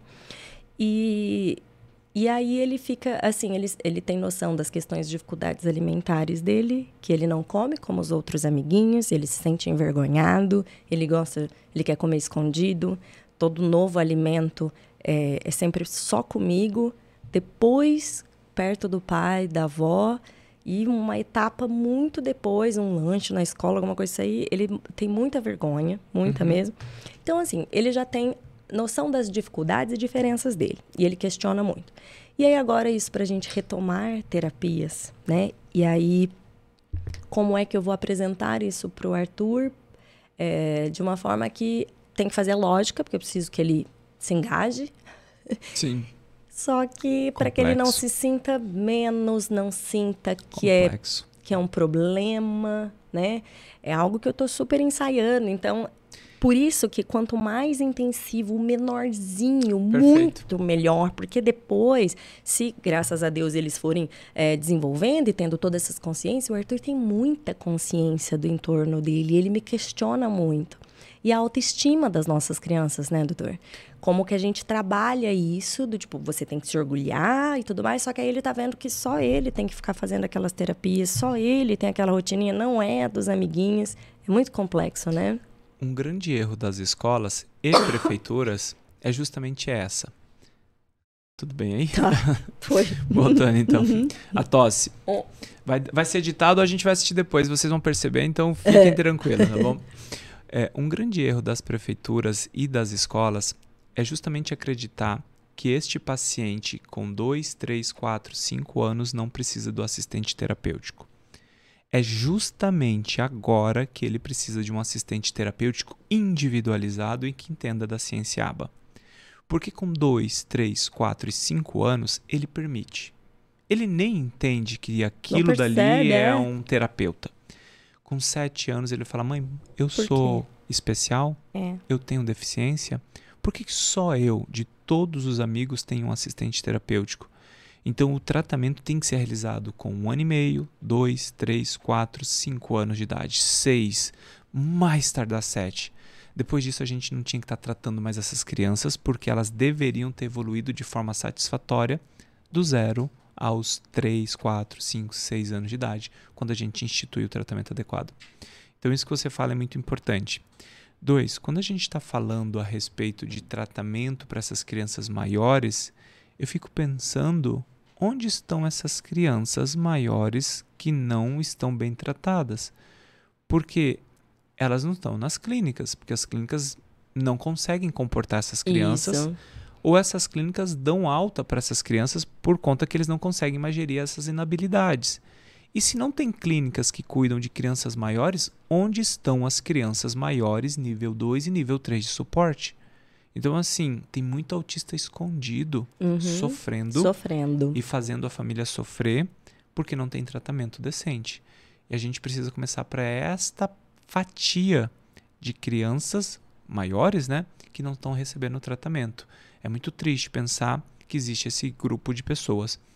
Eu estive numa palestra recente em Sapiranga, no Rio Grande do Sul, e havia ali mais ou menos umas 600 pessoas. E certa hora, uma mãe levantou a mão e falou justamente isso: Doutor, onde estão esses autistas nível 2, nível 3 de suporte, porque a gente não encontra aquela questão toda, é, não tem clínica, eles não estão na clínica. E aí uma senhora de mais ou menos uns 50 anos levanta a mão para falar da filha dela de 24 anos que não conseguia comer sozinha. Depois uma mãe de uma adolescente de uns 18 anos mostrando os braços machucado é, e que ela estava ali conversando com a terapeuta. O menino dela já tomava, acho que, sete, oito medicações, desculpa, conversando com o médico, para internar em uma clínica. E ela perguntou se ela deveria ou não deixar internar. E eu até falei para ela, falei, olha, seu filho toma sete, oito medicações, seu filho vai ter uma overdose de medicação. Então, assim, existe esse público, existe esses autistas que a gente não conhece porque eles estão escondidos sendo sofrimento apenas para aquela família. Sim. Mas a sociedade tem que se atentar a isso, porque o que vai fazer a gente não ter esses adolescentes e adultos desta maneira é justamente o tratamento precoce adequado. Porque até mesmo naquele grupo que a gente falou dos sindrômicos, eles respondem ao tratamento Uhum. e respondem bem ao tratamento. Eu só falo que neste caso o prognóstico é um pouco mais reservado, Uhum. mas não significa que não vai ter independência, funcionalidade e qualidade de vida. Perfeito. Porque estes daqui, se tiverem também acesso a, a um tratamento decente, as perspectivas deles são muito boas. Eu sempre falo assim, olha, a chance num todo, né, das crianças autistas receberem um tratamento cedo, tratamento adequado, é de 90% de evolução, ou seja, 90% das crianças autistas deveriam ser funcionais, ser independentes, ser habilidosas e terem vida, né? Ter habilidade, existir, tá? Existir neste ambiente, pertencer, a algo. Pertencer. Então, pertencer a algo, a alguém, a um processo, serem relevantes na sociedade. Você sabe que isso da intervenção precoce e intensiva, né? Eu tenho uma grande amiga minha, o filho dela é, tá com seis anos, ele ainda não é verbal, ele tem questões mais severas de comportamento e tal. E, e aí ela, ela falou assim, Mi, por muito tempo, só que ela teve um diagnóstico precoce, teve intervenção precoce, teve uma intervenção adequada, sim, mas no caso do filho dela, tem questões maiores envolvidas. É o né? caso específico. E aí ela sempre falava assim, eu ficava pensando, meu, esse negócio de intervenção precoce, intensiva, sabe? Fiz tudo com ele. Tipo, olha que a gente com seis anos, o que, que a gente está enfrentando e tudo mais.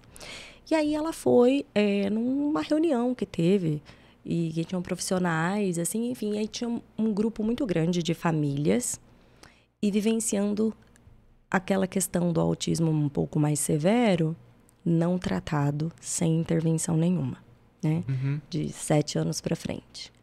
E é é um, um show de horrores. Sim. Um show de horrores. É isso mesmo. Né? De autoagressão, heteroagressão, é filho amarrado, é mãe com ideação suicida, é aquela... É um- literalmente crianças é, que estão em quartos com grades. Isso, exato.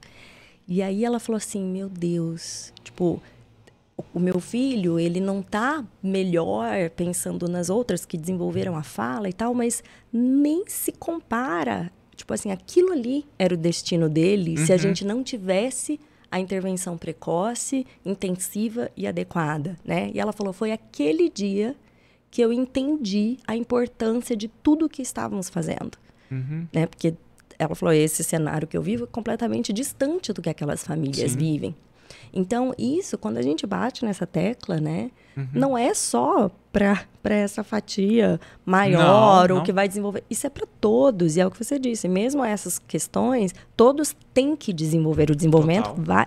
Se for feito dentro da ciência, não é tipo, acho que melhorou. Vai melhorar. Não funciona para um, pro outro. Não, é para se fizer feito corretamente, vai melhorar e funciona para todos, indistintamente. Eu, eu nem sei se nós podemos falar, mas como é algo público e todos conhecem, vamos pensar no próprio filho do Marcos Mion, Romeu Mion, né?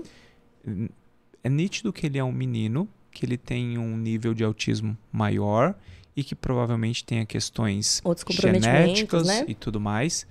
É, e você percebe que mesmo diante todas as dificuldades, e devem ser muitas, e Uhum. a Siguri é um exemplo para todos nós, a família, a família Mion é um exemplo para todos nós. Ele está lá escrevendo Evolução. Sim. papai, na geladeira quando o papai dele chega. Ele consegue ter qualidade de qualidade vida. Qualidade de vida. Ele consegue conversar. Ele consegue demonstrar afeto. Ou seja, um menino feliz. Este menino é justamente esse grupo. Ah, Tiago, e o que nós devemos esperar? Eu não sei, eu não tenho a menor pretensão de falar o que nós devemos esperar ou não. Mas assim, é o suficiente para ele e para a família dele. Uhum. Ele não está trancado em grade, ele não está amarrado, ele não está preso e não está internado. Então, até mesmo aquela parcela que tem menor perspectiva de independência, ela ainda vai ter uma boa perspectiva de qualidade de vida. Exato, perfeito. Hum? Doutor, você quer acrescentar mais alguma coisa? Nada. Falamos, fugimos do assunto, contamos várias ótimo. histórias, mas acho que, né, assim. Aquilo que nós estamos falando, não existe tratamento adequado sem capacitação familiar, não existe evolução adequada se não tiver escola engajada, terapeutas engajados, família engajada e que Deus tenha misericórdia das nossas falhas, porque nós falhamos, né, como pais, mas também que nos dê sabedoria de reconhecer esses erros e mudar as nossas histórias. Então, ok, estou errando até aqui. O doutor falou das telas, deixa eu diminuir. O doutor falou da rotina, deixa eu melhorar. O doutor falou de eu estudar um pouquinho mais, eu não tenho condição. O que, que tem de forma gratuita? Porque tem muita coisa de Sim. forma gratuita. Uhum. Isso aqui, ó, isso aqui é material de qualidade, todo dia, tem aquela coisa toda. Então, deixa eu pegar o que tem de material disponível, estudar, aplicar, para eu tentar dar a melhor possibilidade. Na experiência que eu tenho como médico, eu sempre falo para os pais, falo, olha, quando você recebe o diagnóstico com dois aninhos, eu já coloco na conta que vai demorar um ano até você instituir o tratamento adequado. E então fica tranquilo, porque às vezes você está acabando de receber o diagnóstico em 3, 4 meses, parece que tipo, não saiu do lugar ainda. Você tem um período até instituir o tratamento adequado, porque isso é o que acontece com a maior parte das famílias. Foi o que aconteceu com a gente. A gente demorou até falar assim, nossa, agora está perfeito do nosso, da, da, maneira que nós gostaríamos, ou suficiente, perfeito uhum. não. Então demorou ficar suficiente. Isso foi depois dos três anos. Então a gente tratou de forma suficiente dos três aos seis três anos de tratamento intenso, adequado, e um menino com seis anos com qualidade. Claro que antes disso houve comprometimento familiar, houve terapeutas importantes e houve também uma criança muito resiliente, um menino esforçado. Todas as vezes que a gente vai fazer um elogio, a gente elogia o nosso filho de forma um pouco sábia, né? A gente não fala que ele é inteligente, a gente fala que ele é dedicado, que ele é resiliente, que ele é esforçado, que ele é comprometido. É justamente isso. Então, ele não é inteligente. Ele é inteligente, lógico. Mas ele é dedicado. E ele sempre foi dedicado. Então, é, que vocês acreditem nos seus filhos, que não banalizem os pequenos prejuízos, que não banalizem os pequenos prejuízos e que também não desmereçam o potencial daqueles que têm um grau aumentado de suporte. Então, acreditem naqueles pacientes, eles vão evoluir. É o teu menino, é o menino do Marcos Mion, é outras tantas crianças ali que conseguem evoluir e ter qualidade de vida. Perfeito. Bom, obrigado. Doutor, muito obrigada pela participação. Estamos muito felizes com você aqui em Rio Preto. Legal. e pessoal, fiquem ligados no próximo episódio. Um beijo para vocês. Tchau.